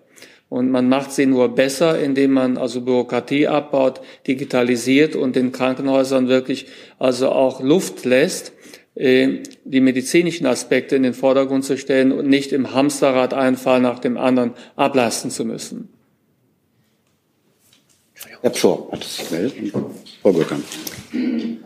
Für unsere wissenschaftliche Arbeit in der Regierungskommission stehen wir ja vor der Herausforderung, man kann ja keine randomisierten Studien machen und äh, die Hälfte der Krankenhäuser so finanzieren, die andere so, sondern was ziehen wir heran? Wir können den internationalen Vergleich heranziehen und den historischen Vergleich. Und da sind wir eigentlich in einer äh, ganz guten Situation, dass wir hier in Deutschland auf mindestens jetzt drei verschiedene Systeme, die Krankenhäuser zu finanzieren, zurückblicken können. Und die wurden jeweils sehr radikal zu 100 Prozent umgesetzt. Ganz früher hatten wir das Selbstkostendeckungsprinzip in Westdeutschland beziehungsweise die Staatsmedizin in Ostdeutschland. Da wurden einfach die Kosten, die entstehen, weitergereicht. Das hat dann dazu geführt, dass sehr ineffizient und verschwenderisch gearbeitet wurde. Dann hatten wir äh, das äh, System mit den Liegepauschalen für, pro äh, Behandlungstag gab es einfach eine feste Summe. Das hat eben zu äh, unvertretbar langen Behandlungsdauern geführt. Wenn man am Anfang die hohen Kosten hatte, dann hat man das dadurch refinanziert, dass man den Patienten dann hinterher noch drei Wochen zur Beobachtung da behalten hat, wo man kaum noch Ausgaben hatte. Und jetzt hatten wir das DRG-System, was genau dieses auch äh, durchaus positiv beeinflusst hat. Diese überlangen äh, Behandlungsdauern im Krankenhaus äh, sind ja drastisch, dramatisch weniger geworden. Wir sehen aber eben die ganzen skizzierten Probleme dieses Fallpauschalsystems. Und daraus folgt jetzt die Logik unseres, äh, unserer Empfehlung, dass man eben ähm, solche Systeme kombiniert und nicht radikal nur auf den einen oder nur auf den anderen Ansatz setzt. Das heißt, wir haben jetzt mit der ähm, äh, mit der äh, Vorhaltefinanzierung eben eine Säule, die äh, vorhandene Kosten finanziert, erhalten aber eben ein Teil des Fallpauschalensystems, weil insofern die Antwort auf Ihre Frage, das waren nicht komplett verlorene Jahre. Es hat eben durchaus auch das erfüllt, was man sich erhofft hatte von der Einführung des Fallpauschalen des DRG-Systems. Frau Gucken. Ähm, hat sich fast ähm, äh, überschnitten mit dem, was Professor Pschur gerade ausgeführt hatte. Mich hat das äh, doch auch äh, gereizt, wenn Sie ähm, fragen, haben wir verlorene Jahre? Äh, ich denke, wir haben keine verlorenen Jahre gehabt, weil wir sehr viel äh, auch qualitativ äh, in den Krankenhäusern verändert haben. Wir haben den medizinischen Fortschritt ähm, seinen Raum gegeben. Ähm, wir haben Innovationen eingeführt, die auch mit dazu geführt haben, dass sich die Verweilzeiten in in ähm, vielen äh, Kliniken oder in, in, äh, bei vielen Verhandlungen deutlich Behandlungen deutlich äh, verringert haben und ähm, das äh, ermutigt uns auch, äh, diesen Schritt weiterzugehen. Was sicher ähm, äh, das System behindert hat, ist diese strikte Trennung äh, der Sektoren, die ambulante Versorgung im niedergelassenen Bereich und die stationäre Versorgung in den Krankenhäusern. Da sind wir in Deutschland wirklich hinter vielen, vielen anderen, auch europäischen Nachbarländern. Und ähm, da sehen wir äh, die Chance, dass wir das auch über dieses Grundkonzept, was wir heute vorgestellt haben, ähm, in den nächsten Jahren ähm, deutlich äh, verbessern können, dass wir das, was die Infrastruktur eines Krankenhauses braucht, an Behand die, Behandlung, die diese Infrastruktur braucht, künftig aber als ambulantes Setting im Krankenhaus durchführen können.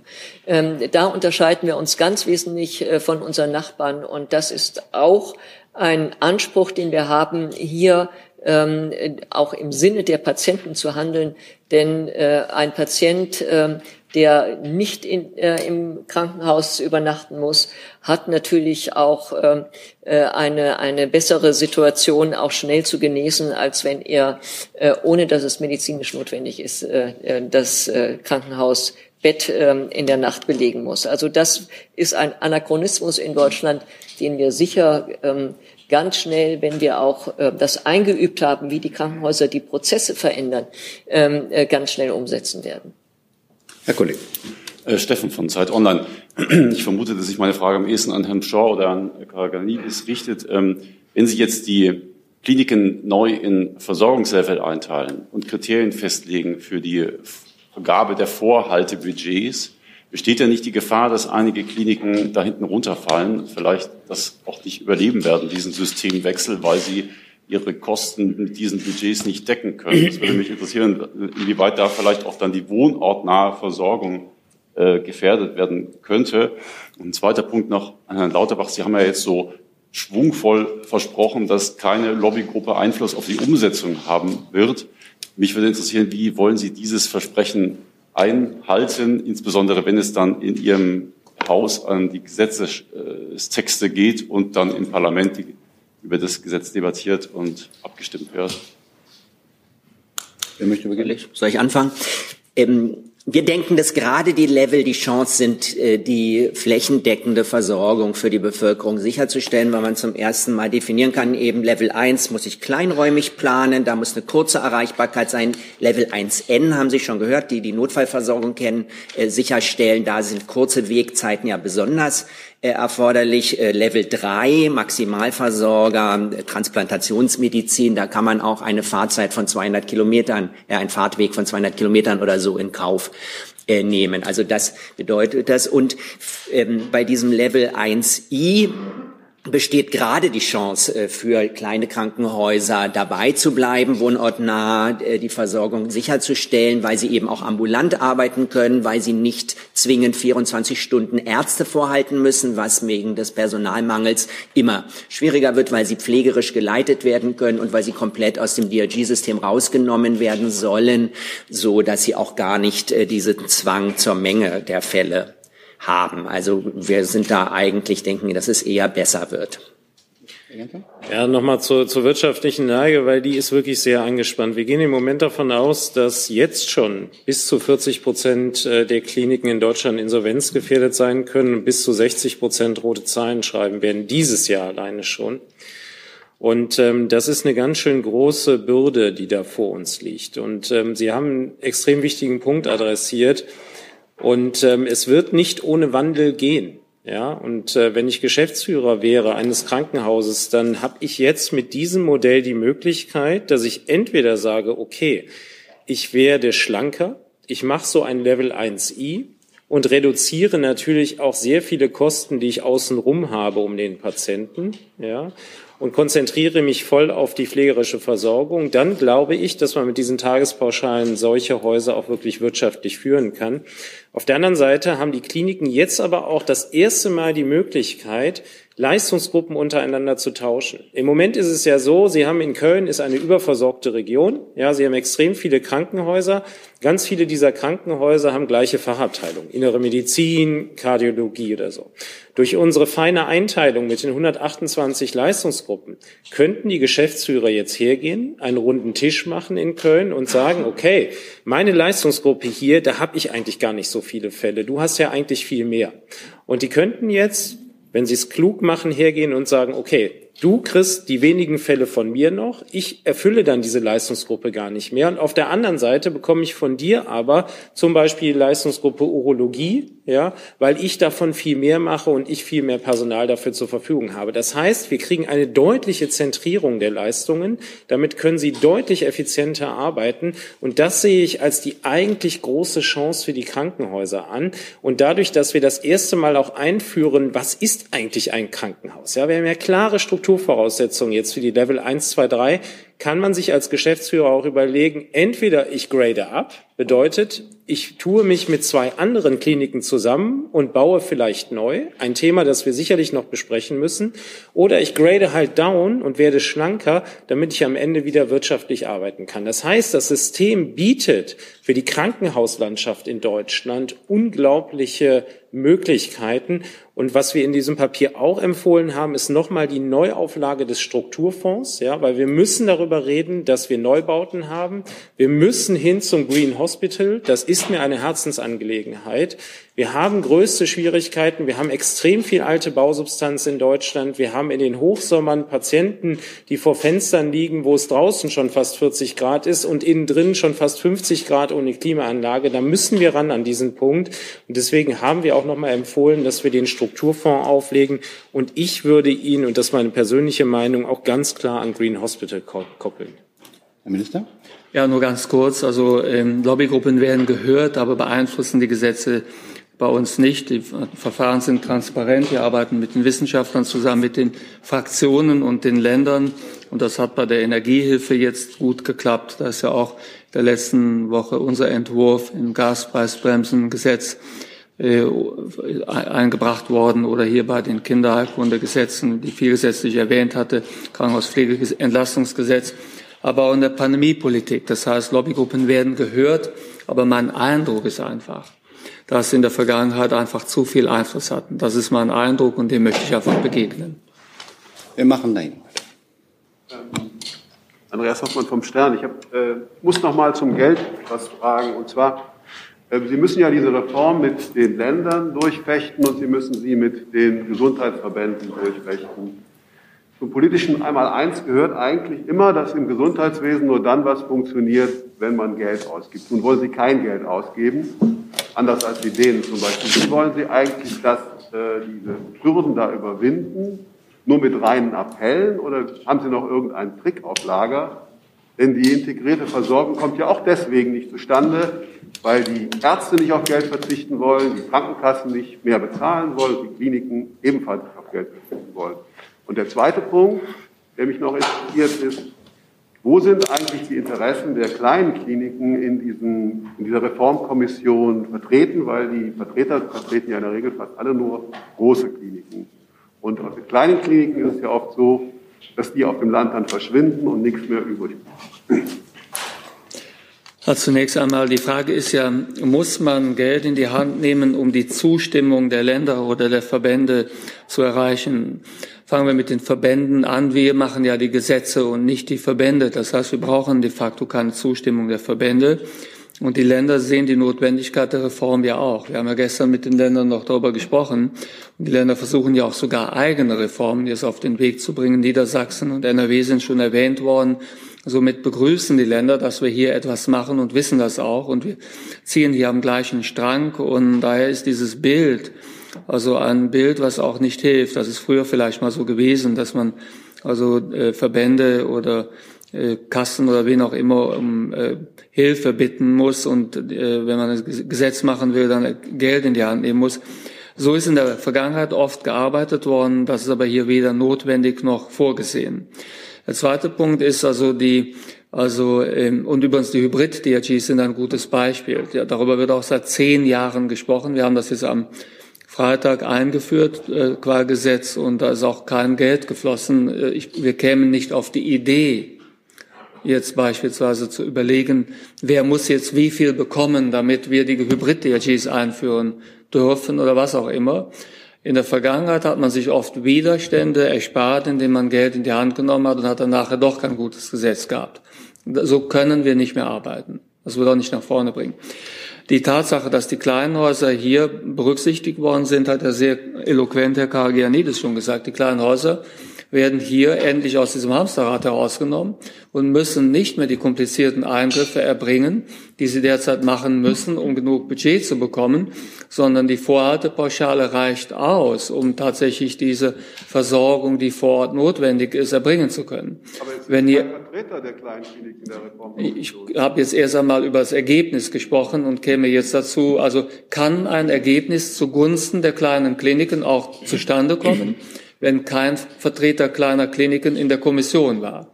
Das ist durchaus möglich, weil die Kommission ist ja besetzt worden durch Wissenschaftler und nicht durch also Interessensvertreter. Das heißt, Sie sind hier noch in der alten Denklogik, Herr Hoffmann, dass Sie denken, also da muss aus jeder betroffenen Klinikgruppe und vielleicht auch aus den Krankenkassen jemand dabei sitzen, damit ein faires Ergebnis zustande kommt.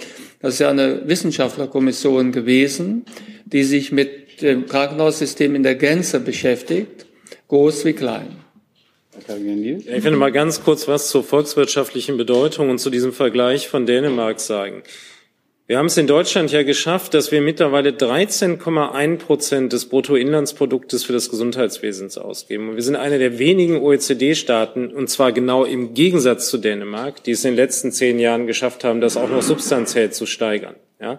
Das heißt, wir haben schon sehr viel Geld im System.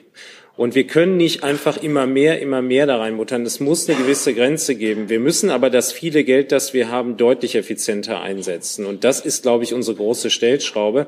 Und der zweite Punkt zu Dänemark noch. Auch da kann Dänemark wieder ein Vorbild sein, wie auch an anderen Stellen. Dänemark hat erkannt, dass eine sehr starke Zentralisierung auf wenige Krankenhäuser eben genau nicht funktioniert, weil es ältere, chronisch kranke Patienten gibt, die in der Fläche versorgt werden müssen. Und deswegen geht Dänemark den Schritt zurück und baut jetzt genau wieder diese Zentren, wie wir sie uns vorstellen für die Level 1 Kliniken in Deutschland, damit man die älter werdende, chronisch kranke Bevölkerung versorgen kann, die vor allem pflegerische Zuwendung braucht. Und als Internist darf ich vielleicht auch mal sagen, Sie können 80 Prozent der Erkrankungen, dafür brauchen Sie nicht viel Diagnostik und nicht viel Therapie. Das können Sie sehr gut vor Ort machen.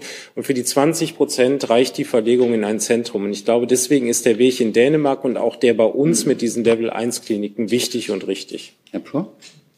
Ja, der Bundesminister hat es eigentlich schon gesagt. Das ist nicht die Idee, dass jeder in der Kommission seine Interessen vertritt. Wir haben auch keinen Vertreter der Urologie und keine Vertreterin der Orthopädie.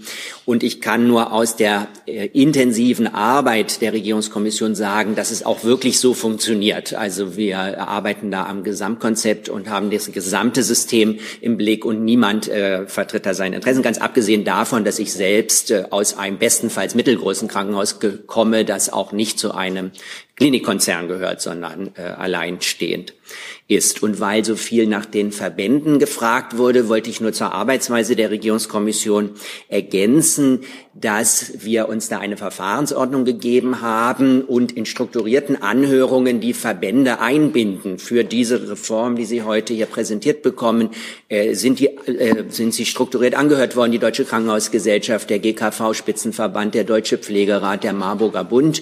Ähm, und da kommen auch wichtige und gute Ideen, die wir durchaus aufgreifen, wenn sie uns sinnvoll erscheinen. Also da gibt es jetzt nicht eine Abschottungspolitik oder so.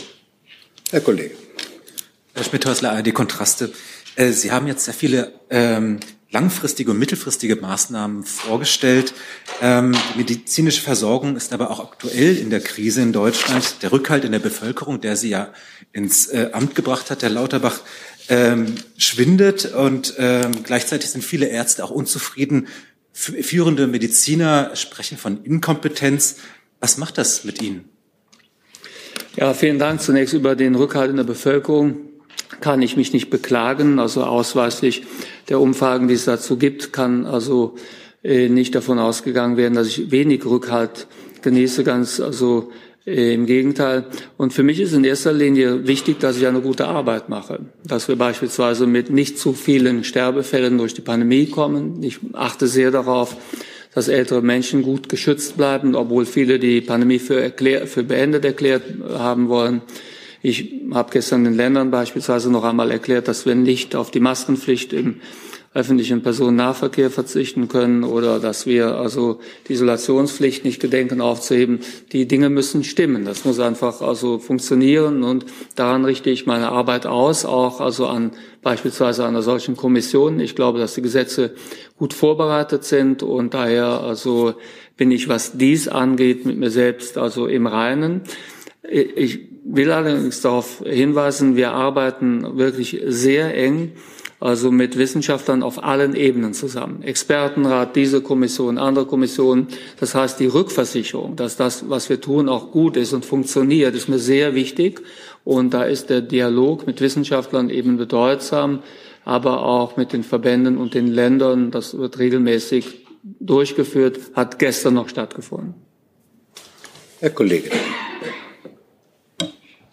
Äh, Jonas Schulze-Pals vom Stern, vielen Dank. Sie hatten die ähm, ausbleibenden äh, Zahlungen der Länder für die Investitionskosten der Krankenhäuser schon angesprochen. Ich frage mich, wie viel kann diese Reform entlasten die Krankenhäuser, wenn sie weiterhin möglicherweise Erlöse aus dem Betrieb für Investitionen aufbringen müssen? Gerne an einen der Experten. Ähm, ich möchte Ihnen da gerne eine Antwort darauf äh, geben. Äh, es ist in den vergangenen Jahren genauso gewesen, wie Sie es beschreiben, dass die Krankenhäuser aus den äh, Betriebskosten ähm, oder aus den Betriebserträgen ähm, über die DRGs einen Teil der Investitionsaufwendungen geschultert haben, einfach um ähm, sowohl was die Gebäude als auch was das medizintechnische Gerät anbelangt, einigermaßen äh, in dem Standard der Zeit zu bleiben. Ähm, die äh, Forderung nach auskömmlicher Investitionsfinanzierung durch die Länder, und das ist nun mal Länderaufgabe, ist ein Thema, äh, das wir auch ähm, in der Kommission schon erörtert haben, aber was jetzt nicht eingeflossen ist in dieses Papier des Grundkonzepts der Finanzierung ähm, der Betriebsausgaben. Wir haben uns das vorgenommen als eines der, der nächsten wesentlichen Themen und da wird es sicher einen intensiven ähm, Austausch auch mit den Ländern darüber geben, ähm, wie weit äh, die Länder auch äh, diese Vorstellungen teilen. Um mal so eine Größenordnung äh, zu nennen, ähm, die ähm, Investitionskosten im Verhältnis zu den äh, Betriebsausgaben sollten äh, mindestens bei sieben bis acht Prozent liegen. Ähm, ich schaue immer äh, sehr fasziniert in die Schweiz. Die Schweiz hat ja vier, fünf Jahre nach uns die DRGs eingeführt, aber mit einem Pragmatismus, äh, den ich einfach nur äh, gut finde. Die haben zehn Prozent draufgeschlagen auf die DRGs für die Investitionsausgaben. Und das ähm, ist was, ähm, was ähm, bei uns sicher so jetzt äh, in dem äh, Stand, in dem wir sind, äh, nicht mehr möglich ist, gerade auch wegen der ähm, Abkehr von der reinen ähm, äh, DRG-Vergütung in ein Zwei-Säulen-System. Aber äh, das entbindet uns nicht davon, dass wir die Investitionsausgaben ähm, deutlich steigern müssen, denn das ist mit ein ein Problem auch für die Unzufriedenheit des Personals, ähm, wenn sie in abgewirtschafteten Gebäuden arbeiten müssen, äh, wenn sie sehen, äh, dass es für den Patienten einfach keine adäquate Unterkunft äh, gibt, weil es zum Teil immer noch drei und vier Bettzimmer gibt, weil es keine ausreichende ähm, äh, Klimatisierung gibt und weil das, was im Moment auch jeder ja persönlich gerne umsetzen möchte, Thema Nachhaltigkeit, wenn Sie das in den Krankenhäusern gar nicht realisieren können. Zum Teil sind die Krankenhäuser noch nicht mal mehr in der Lage, äh, äh überall LED-Lampen einzu, ähm, äh, einzubauen, weil auch dafür das Geld fehlt. Also das ist eine missliche Situation und ähm, es ist nicht die Zuständigkeit des Bundes, es ist die Zuständigkeit der Länder, aber in einem äh, guten ähm, Austausch mit den Ländern ist, ähm, ähm, äh, ist es notwendig, äh, dass man äh, diese Erkenntnisse auch bei den Ländern äh, dann ähm, verinnerlicht und ähm, hoffentlich auch trotz der finanziellen Misere äh, auch hier Lösungen findet. Also das ist ein Thema, das können wir nicht ähm, äh, zur Seite schieben, sondern das äh, muss genauso angepackt werden, wie wir jetzt uns über die grundlegende äh, Finanzierung der Betriebskosten Gedanken gemacht haben. Frau Spiekermann ist ja auch ein Widerspruch. Also auf der einen Seite sagen Sie ähm, insgesamt, es gibt sehr, sehr viel Geld in diesem System. Dann fehlt es auf der anderen Seite, um eine LED-Lampe auszutauschen. Ich will noch mal auf die Profiteure dieses Systems kommen. Es gibt ja Helios, Vivantes, es gibt große Konzerne, die sehr, sehr große Gewinne gemacht haben. Jetzt sagen Sie, es wird in Zukunft nicht mehr so leicht sein, Gewinne zu machen. Ähm, wenn aber die Reaktion ist, dass Sie dann sagen, okay, dann ist es für uns auch kein lukratives Geschäft mehr. Haben Sie dieses, äh, äh diese Variante mal durchgespielt? Ja, das ist in der Tat so. Wenn der ein oder andere, also Investor, dann die also Konsequenz zieht, wir also investieren nicht in zusätzliche Häuser, wir kaufen nicht, dann könnte das eine Folge sein. Aber das kann ja keine Überlegung für unsere Politik sein. Es muss wirklich so sein, dass im Vordergrund steht, ähm, wie können wir sicherstellen, dass es nicht so weitergeht wie jetzt, billige Medizin und in die Masse. Billig und Masse ist das Gebot der Stunde, das muss weg. Wir brauchen also eine Versorgung, wo Qualität im Vordergrund steht, daher die Vorhaltekosten, die unterschiedlichen Niveaus, so dass die Fälle den richtigen Niveaus zugeordnet werden. Und ich bin fest davon überzeugt, dass es genug Anbieter im deutschen System gibt, die dem also gerecht werden können. Es ist ja nicht so, dass wir von einer Situation starten, wo wir sagen müssen, wir haben einen solchen Krankenhausmangel, dass man bei jeder Reform jetzt darauf achten muss, dass nicht ein Krankenhaus verloren geht. Wir haben ja in vielen Bereichen eher also mehr Krankenhäuser als medizinisch unbedingt notwendig wären. Somit sind die Voraussetzungen für die Reform eigentlich gut. Eben wurde von den Kollegen schon gesagt hier auf dem Podium, wir haben eigentlich sehr viel Geld im System. Das ist eine gute Voraussetzung. Und die zweite gute Voraussetzung ist, wir haben eigentlich auch ein breites Angebot. Wir müssen es eben nur besser organisieren. Ich habe noch einige wenige Fragen. Noch hat der Minister nicht gesagt, dass er gleich aufstehen muss.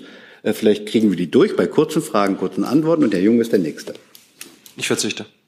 Dankeschön. Dann machen wir weiter bei dem Kollegen rechts außen. Da sind Sie. Osterloh, Deutsches Ärzteblatt. Eine Nachfrage noch zu den Investitionsmitteln. Ähm, kann denn Ihre Reform funktionieren, wenn die Länder weiterhin zu wenig Investitionskosten überweisen? Denn das System ist ja weiterhin unterfinanziert. Und ein großes Problem ist ja auch der Fachkräftemangel im System. Wird der Fachkräftemangel durch Ihre Reform implizit irgendwie auch mit angegangen? Dankeschön. Also zunächst die Reform ist notwendig, genauso wie die Steigerung der Investitionskosten Hilfe durch die Länder notwendig ist. Und wir verhandeln ja mit den Ländern. Aber es ist nicht so, dass diese Reform nicht funktionieren würde, wenn sich bei den Investitionskosten nichts verändern würde. Die Investitionskostenreform ist keine notwendige Bedingung für das also Gelingen dieser Reform. Ich sage es mal so, die, äh, wir haben genug Geld im System, wir brauchen eine bessere Finanzierung der Investitionskosten, aber das System ist insgesamt jetzt nicht also darauf angewiesen, dass zusätzliches Geld jetzt erstmal beschafft werden muss, um die Reform zu ermöglichen. Denken Sie an die Übergangsphase von fünf Jahren, die zum Beispiel Herr Karagianidis gerade beschrieben hat. Und der zweite Punkt ist, wir verlieren ja jedes Jahr Fachkräfte, die das Krankenhaus verlassen, weil diese Art zu arbeiten ihnen nicht mehr gefällt. Das gilt für viele Pflegekräfte, das gilt für viele Ärzte, für Ärztinnen. Das Krankenhaus wird also als Arbeitgeber zunehmend uninteressant, weil eben diese ökonomischen Aspekte eine große Rolle spielen. Also keiner will in einem verfallenden Krankenhaus äh, Medizin machen, die medizinisch vielleicht nicht unbedingt optimal ist, die aber die Gewinne äh, des Betreibers maximiert. Das will einfach niemand. Das wollen auch junge Leute nicht mehr. Von daher verlieren wir derzeit unnötigerweise Fachkräfte, äh, aus der Klinik heraus und das muss, dem begegnen wir durch die Reform ganz entschieden. Herr Pschor. Niemand hat die Illusion, dass der Fachkräftemangel ausschließlich durch Ausbildung und Zuwanderung ähm, zu bewältigen ist. Und deswegen setzt die, setzen die Reformvorschläge der Regierungskommission eben auch vor allem daran an, unnötige Leistungen und unnötigen Aufwand zu reduzieren, damit mit dem vorhandenen Personal vor allem das gemacht werden kann, was wirklich nötig ist. Also wenn wir den Anreiz äh, für die Menge reduzieren, äh, dann reduziert das natürlich auch Arbeitsstunden. Wenn wir ähm, dem Level 1i ambulante äh, Möglichkeiten schaffen, dann reduziert das den 24-Stunden-Aufwand. Und am Freitag ist ja auch auf der Basis von Vorschlägen der Regierungskommission unter anderem die Tagesbehandlung als grundsätzliche Möglichkeit für die Krankenhäuser geschaffen worden. Auch das äh, adressiert den Personalmangel, damit eben Nachtschichten zum Beispiel bei guter, kluger Umorganisation der Krankenhäuser eingespart werden können. Wir haben eigentlich einen relativen Personalmangel, keinen absoluten, jedenfalls wenn wir uns mit unseren europäischen Nachbarn vergleichen pro Bevölkerung. Und dieses Personal müssen wir äh, klüger einsetzen und so einsetzen, dass es nicht davonläuft, ähm, weil die Bedingungen unerträglich sind. Herr Ursula, noch mal einen Punkt zu den Investitionskosten ganz kurz. Ich hänge sehr an diesem Strukturfonds, ja, und am besten gekoppelt an ökologische, nachhaltige Bauweise, ja, damit wir nicht wieder die gleichen Fehler machen der letzten 20, 30 Jahre. Und dieser Strukturfonds ist eine Riesenchance, dass wir den Kliniken auch abseits der regulären Investitionskosten eine Möglichkeit eröffnen würden, dass sie ihre bauliche Substanz verbessern. Das ist ein Appell an Bund und Länder, diesen Strukturfonds nochmal aufzulegen. Das ist uns wichtig, deswegen haben wir es auch so geschrieben. Und ich hatte es eingangs ja auch schon mal gesagt, der heutige Tag muss ein Stück weit auch eine Zäsur darstellen. Wir werden das nur schaffen, wenn Bund und Länder zusammenarbeiten.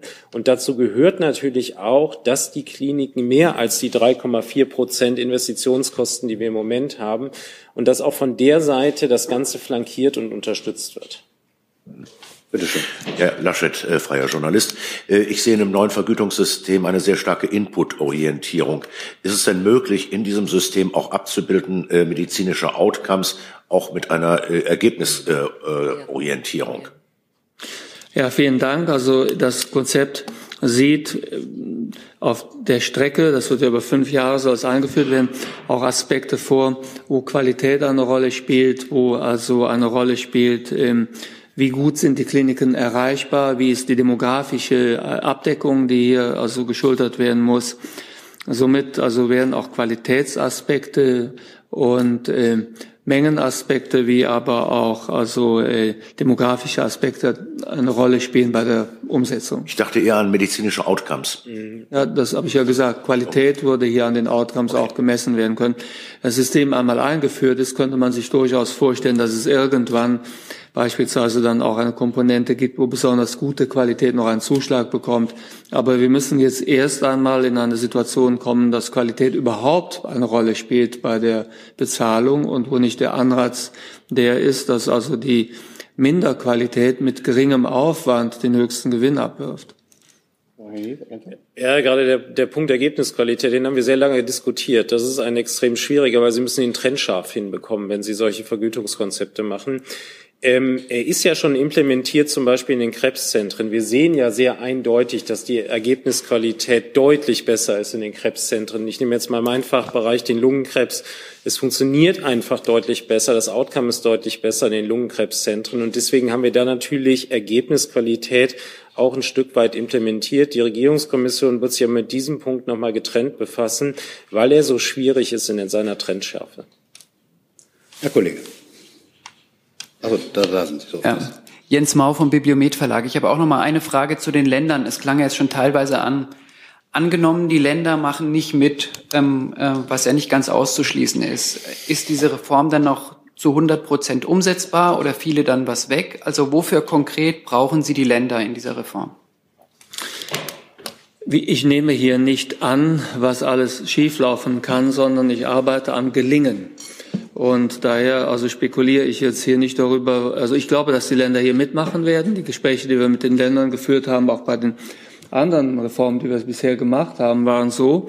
Da kamen dann wertvolle äh, Einwände, äh, neue Vorschläge, aber zum Schluss haben wir es dann doch gemacht. Also ist ja am Freitag beschlossen worden und so ähnlich wird das hier auch sein. Wir gehen nach vorn und wir binden die Länder fair ein. Und damit haben wir gestern schon, was diesen Reformteil angeht, begonnen. Aber die Länder wissen, dass wir hier ein Miteinander suchen und nicht in einem Wettbewerb sind. Und insbesondere Parteipolitik und ähnliche Dinge dürfen keine Rolle spielen. Du sag mal, Kira, ganz unter uns, du bist die Jüngste hier? Ja. Warum arbeitest du hier eigentlich? Na, weil wir das beste Journalismusformat in Deutschland sind und weil hier keine Werbung läuft. Und woher kommt die Kohle für dein Gehalt? Per Banküberweisung oder PayPal von den Leuten, die uns zuschauen oder zu hören. Wie das geht? Seht ihr in der Podcast-Beschreibung. Herr Jessen. Ich möchte Herrn Karangyanidis und Herrn Lauterbach um die Aufklärung eines Widerspruchs äh, bitten. Innerhalb von wenigen Zeilen Abstand wird hier zitiert, ähm, der Gesundheitsminister, wir müssen das Fallpauschalensystem überwinden und die Kommission, das Fallpauschalensystem muss weiterentwickelt werden. Überwinden ist doch nach der allgemeinen Begrifflichkeit etwas sehr anderes als weiterentwickeln. Also was gilt? Ja, dazu kann ich etwas sagen. Es ist eine Betrachtungsweise. Für mich ist es eine Überwindung. Und zwar dahingehend, weil also in dem fallpauschalen System derzeit die Gesamt, also Budgetsumme, wie auch der Gewinn, wie auch die Anreize, wen soll ich behandeln, von der also Fallpauschale abhängen. Also alle drei Fragen Mache ich Gewinn, ja oder nein? wie behandle ich und also äh, wie plane ich die Eingriffe? In allen drei Dimensionen dominiert derzeit also die Frage, was bringt mir der Fall? Wie viel verdiene ich mit einem solchen Fall? Ich bringe ein Beispiel. Wenn jetzt also die Überlegung die ist, soll ein Krankenhaus noch eine weitere also Lungenkrebsoperation machen, soll man solchen Patienten jetzt noch aufnehmen, dann spielt eben auch eine Rolle, wenn das ein planbarer Eingriff ist, der auch anderswo gemacht werden könnte, kann ich den also Fall mit Gewinn machen oder kostet mich der Fall Geld? Ähm, Habe ich mein Budget schon ausgereizt oder komme ich mit diesem Fall in den Mehrerlösausgleich? Und ähm, wie mache ich das? Also wie viel setze ich ein, um den Fall zu erbringen, so dass er mir keine Verluste macht? Der Fall wird mit dominiert durch die Art und Weise, wie er bezahlt wird. Und das überwinden wir. Das ist, der, das ist die Überwindungssicht dieser Dinge, weil das spielt demnächst keine Rolle. Die Vorhaltekosten für einen solchen Fall habe ich sowieso, ob ich ihn mache oder nicht. Gewinne werde ich auch nicht machen, weil er bringt mir dann relativ gesprochen an zusätzlichem Geld nicht mehr, als was er mich kostet. Somit die Gewinndimension ist weg. Und also, äh, ob ich ihn mache oder nicht, hängt davon ab, ob ich überhaupt diesen Leistungskomplex zugewiesen habe, ja oder nein. Somit würde in allen drei Dimensionen, wo ich jetzt bisher denke, was bringt mir der Fall Fallpauschale, würde das keine Rolle mehr spielen. Daher betrachte ich diese Reform aus der praktischen Sicht heraus als eine Reform, wo man sagen kann, das überwindet das Fallpauschalensystem. Ja, aus meiner Sicht dazu, wir sollten uns nicht zu sehr an einzelnen Wörtern aufhängen, aber Weiterentwicklung ist ein zu schwaches Wort für das, was wir hier vorlegen. Das ist schon eine echte Grundreform. Und ich glaube, je mehr Sie in der Klinik drinstecken, desto mehr merkt man auch sofort, wenn jetzt plötzlich einzelne Kliniken Leistungen nicht mehr erbringen dürfen, dafür andere Kliniken das zentriert machen, wenn man nicht mehr diesen sehr starken ökonomischen Druck hat, dass man im Sommer auch eine Vollbelegung braucht, damit man überhaupt noch auskömmlich ist, dann hat das vielleicht jetzt nicht gerade einen Revolutionscharakter, aber einen extremen Einfluss auf den Klinikalltag, das würde ich schon sagen. Und was wir überwinden, ist, glaube ich, wirklich die Überökonomisierung des Gesundheitswesens. Ja, Ökonomie ist nichts Schlechtes, darauf gründet unsere Gesellschaft. Deswegen müssen wir einen gewissen Anteil erhalten äh, davon. Aber das, was wir extrem übertrieben haben, auch im OECD-Vergleich extrem übertrieben haben, wie kein anderes Land, das fahren wir jetzt endlich und auch deutlich zurück. So, ich habe jetzt noch eine Frage an Herrn Lauterbach.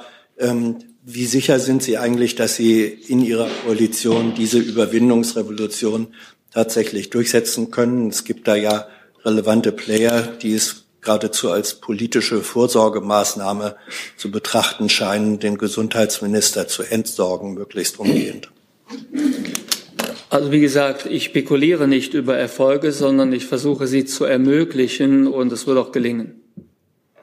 Ich habe jetzt noch drei Fragen, eine noch zum Thema und zwei offensichtlich artverwandte. Die Kollegin zuerst mit ihrer ich, Frage. Ich verzichte. Dann. Sie verzichten. Dann haben wir noch zwei Fragen. Die Kollegin, die wir zurückgestellt haben, darf jetzt zuerst. Dankeschön. Pfeffer, RTL NTV. Herr Lauterbach, zwei Fragen. Können Sie einmal noch mal gesondert auf die Kinderkliniken, auf die aktuelle Lage eingehen? Wie dramatisch ist das und was muss da jetzt geschehen? Und die zweite Frage, Sie haben eben noch gesagt, die Maskenpflicht in den ÖPNV ist Ihnen wichtig. Bayern hat jetzt gesagt, Sie wollen das abschaffen zum 10. Dezember. Was sagen Sie dazu?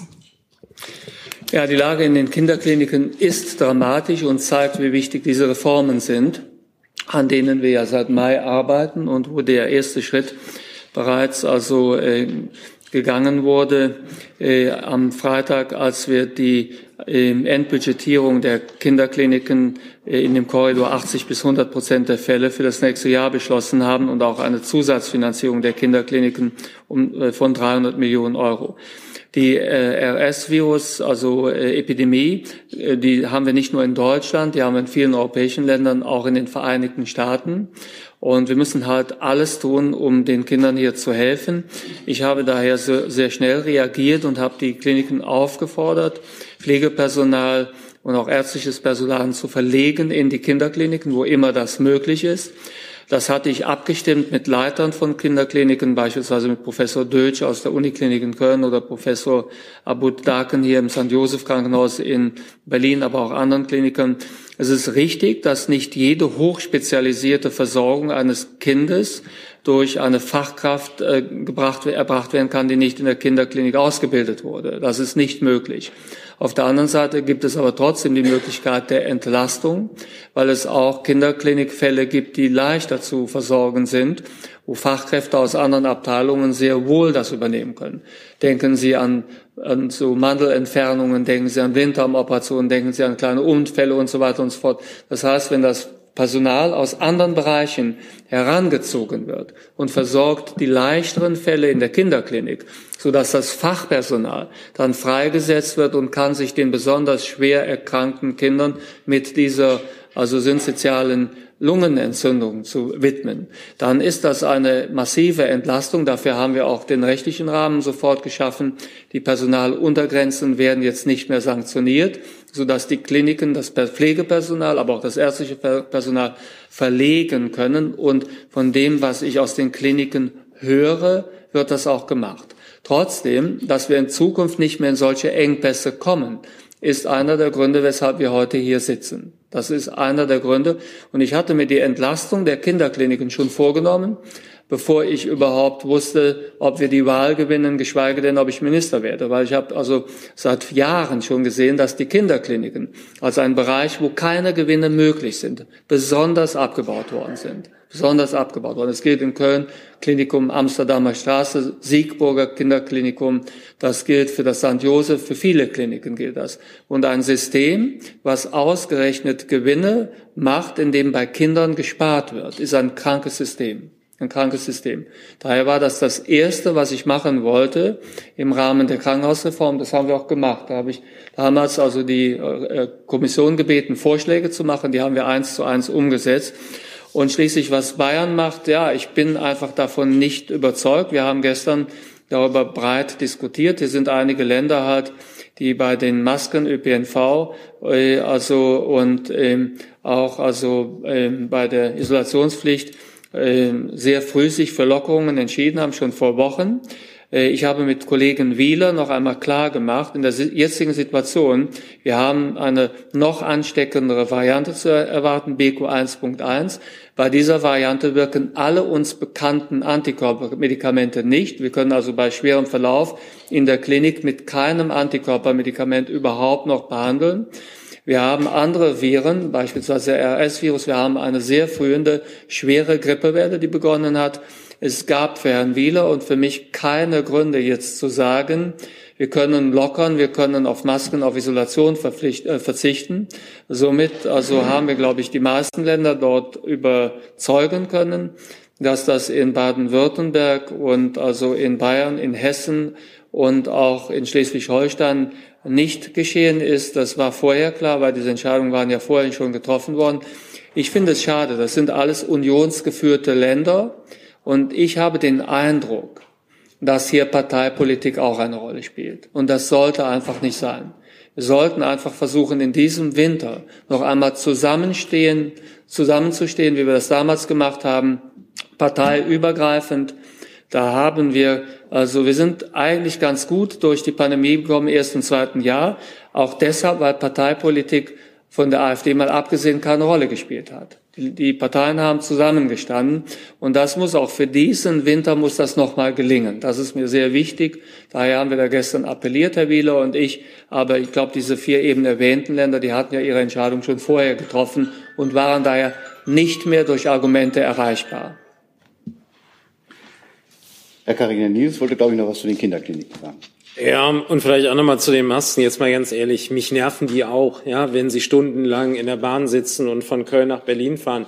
Aber wenn wir auf der anderen Seite sehen, dass die Kinderkliniken total voll sind mit RSV und Influenza kommt jetzt auch noch dazu, dann ist es ein Stück weit vielleicht auch unser Beitrag für die Gesellschaft, den wir leisten sollten. Und ähm, deswegen, selbst wenn Bayern es abschafft, möchte ich nochmal an die Eigenverantwortung appellieren, auch wenn sie eher mäßig klappt in Deutschland. Aber wir können nicht auf der einen Seite klagen über die Kinderkliniken, dass sie überschwemmt werden, auf der anderen Seite solche Maßnahmen zurücknehmen und auch in dem Wissen, dass es uns alle nervt. Aber ich glaube, wir sind da auf einem wirklich guten Weg jetzt der Pandemie. Wir sind wirklich gut dabei. Wir sind gut vorbereitet gewesen. Die Pandemie läuft langsam aus. Das heißt, wir müssen noch ein bisschen durchhalten und sollten vielleicht gerade die Kinderkliniken im, im, äh, ähm, wirklich im Auge behalten. Und was sicherlich nochmal ein ganz wertvoller Bestandteil auch unseres Konzeptes ist, dass wir die Möglichkeit eröffnen, dass Kinderkliniken mehr Geld bekommen, ja, oder generell die Kinder- und Jugendmedizin. Das wird in der Zukunft helfen, dass in den Kinderkliniken auch vielleicht nicht Pflegefachpersonen angestellt werden können, aber andere, die dann supportiv helfen, den Klinikalltag gut zu managen. Das ist ein ganz wichtiger Bestandteil auch unseres Konzeptes. Die letzte Frage für heute hat Herr Rödle. Herr Labach, vielen Dank. Ähm eine Frage zur grenzüberschreitenden medizinischen Versorgung. Äh, in Grenzregionen wie dem Saarland äh, spielt die Grenze eigentlich keine große Rolle mehr. Man arbeitet in Frankreich, man lebt in Deutschland oder andersrum. Ähm, und deswegen wächst der Unmut oder das Unverständnis darüber, dass eben bei der medizinischen Versorgung eben doch noch eine harte Grenze in ganz vielen Fällen da ist. Also ein ähm, französischer Patient, der direkt hinter der Grenze wohnt, muss 60 Kilometer nach Metz fahren zur Chemotherapie. Äh, andererseits könnten deutsche Patienten in, in, bei französisch niedergelassenen Ärzten schneller Termine kriegen bei Fachärzten. Ähm, auch das passiert nicht. Man kann das deutsche Gesundheits System ja auch entlasten darüber. Warum kriegt man da keine praxisnahe, keine praktikable Lösung hin in den Grenzregionen? Ja, vielen Dank. Das ist eine wichtige Frage. Äh, zum einen die unterschiedlichen Abrechnungssysteme und zum zweiten, wer ist wo versichert. Und hier ist es tatsächlich auch, also aus meiner Sicht an den Ländern, die betroffen sind, mit den Krankenkassen zusammen Finanzierungsmodelle zu entwickeln. Also wenn die Länder und die Krankenkassen sich zum Beispiel einigen würden, dass bestimmte Leistungen aus dem Ausland auch erbracht werden können, das wird vergüten nach bestimmten Regeln, dann käme man ein ganzes Stück weiter. Ich kenne das von einzelnen Kliniken, das tun. Zum Beispiel das Aachener Klinikum macht das also mit äh, den Anbietern in den Niederlanden zusammen und dort sind die Kassen aktiv. Das ist also auch von Land zu Land unterschiedlich. Aber wie gesagt, die Länder sind dort in der Pflicht. Wir können das als Bund nicht regeln. Es wäre aber hoch wünschenswert. Dann bedanke ich mich, Herr Minister, Frau Görker, meine Herren, und wünsche einen schönen Tag.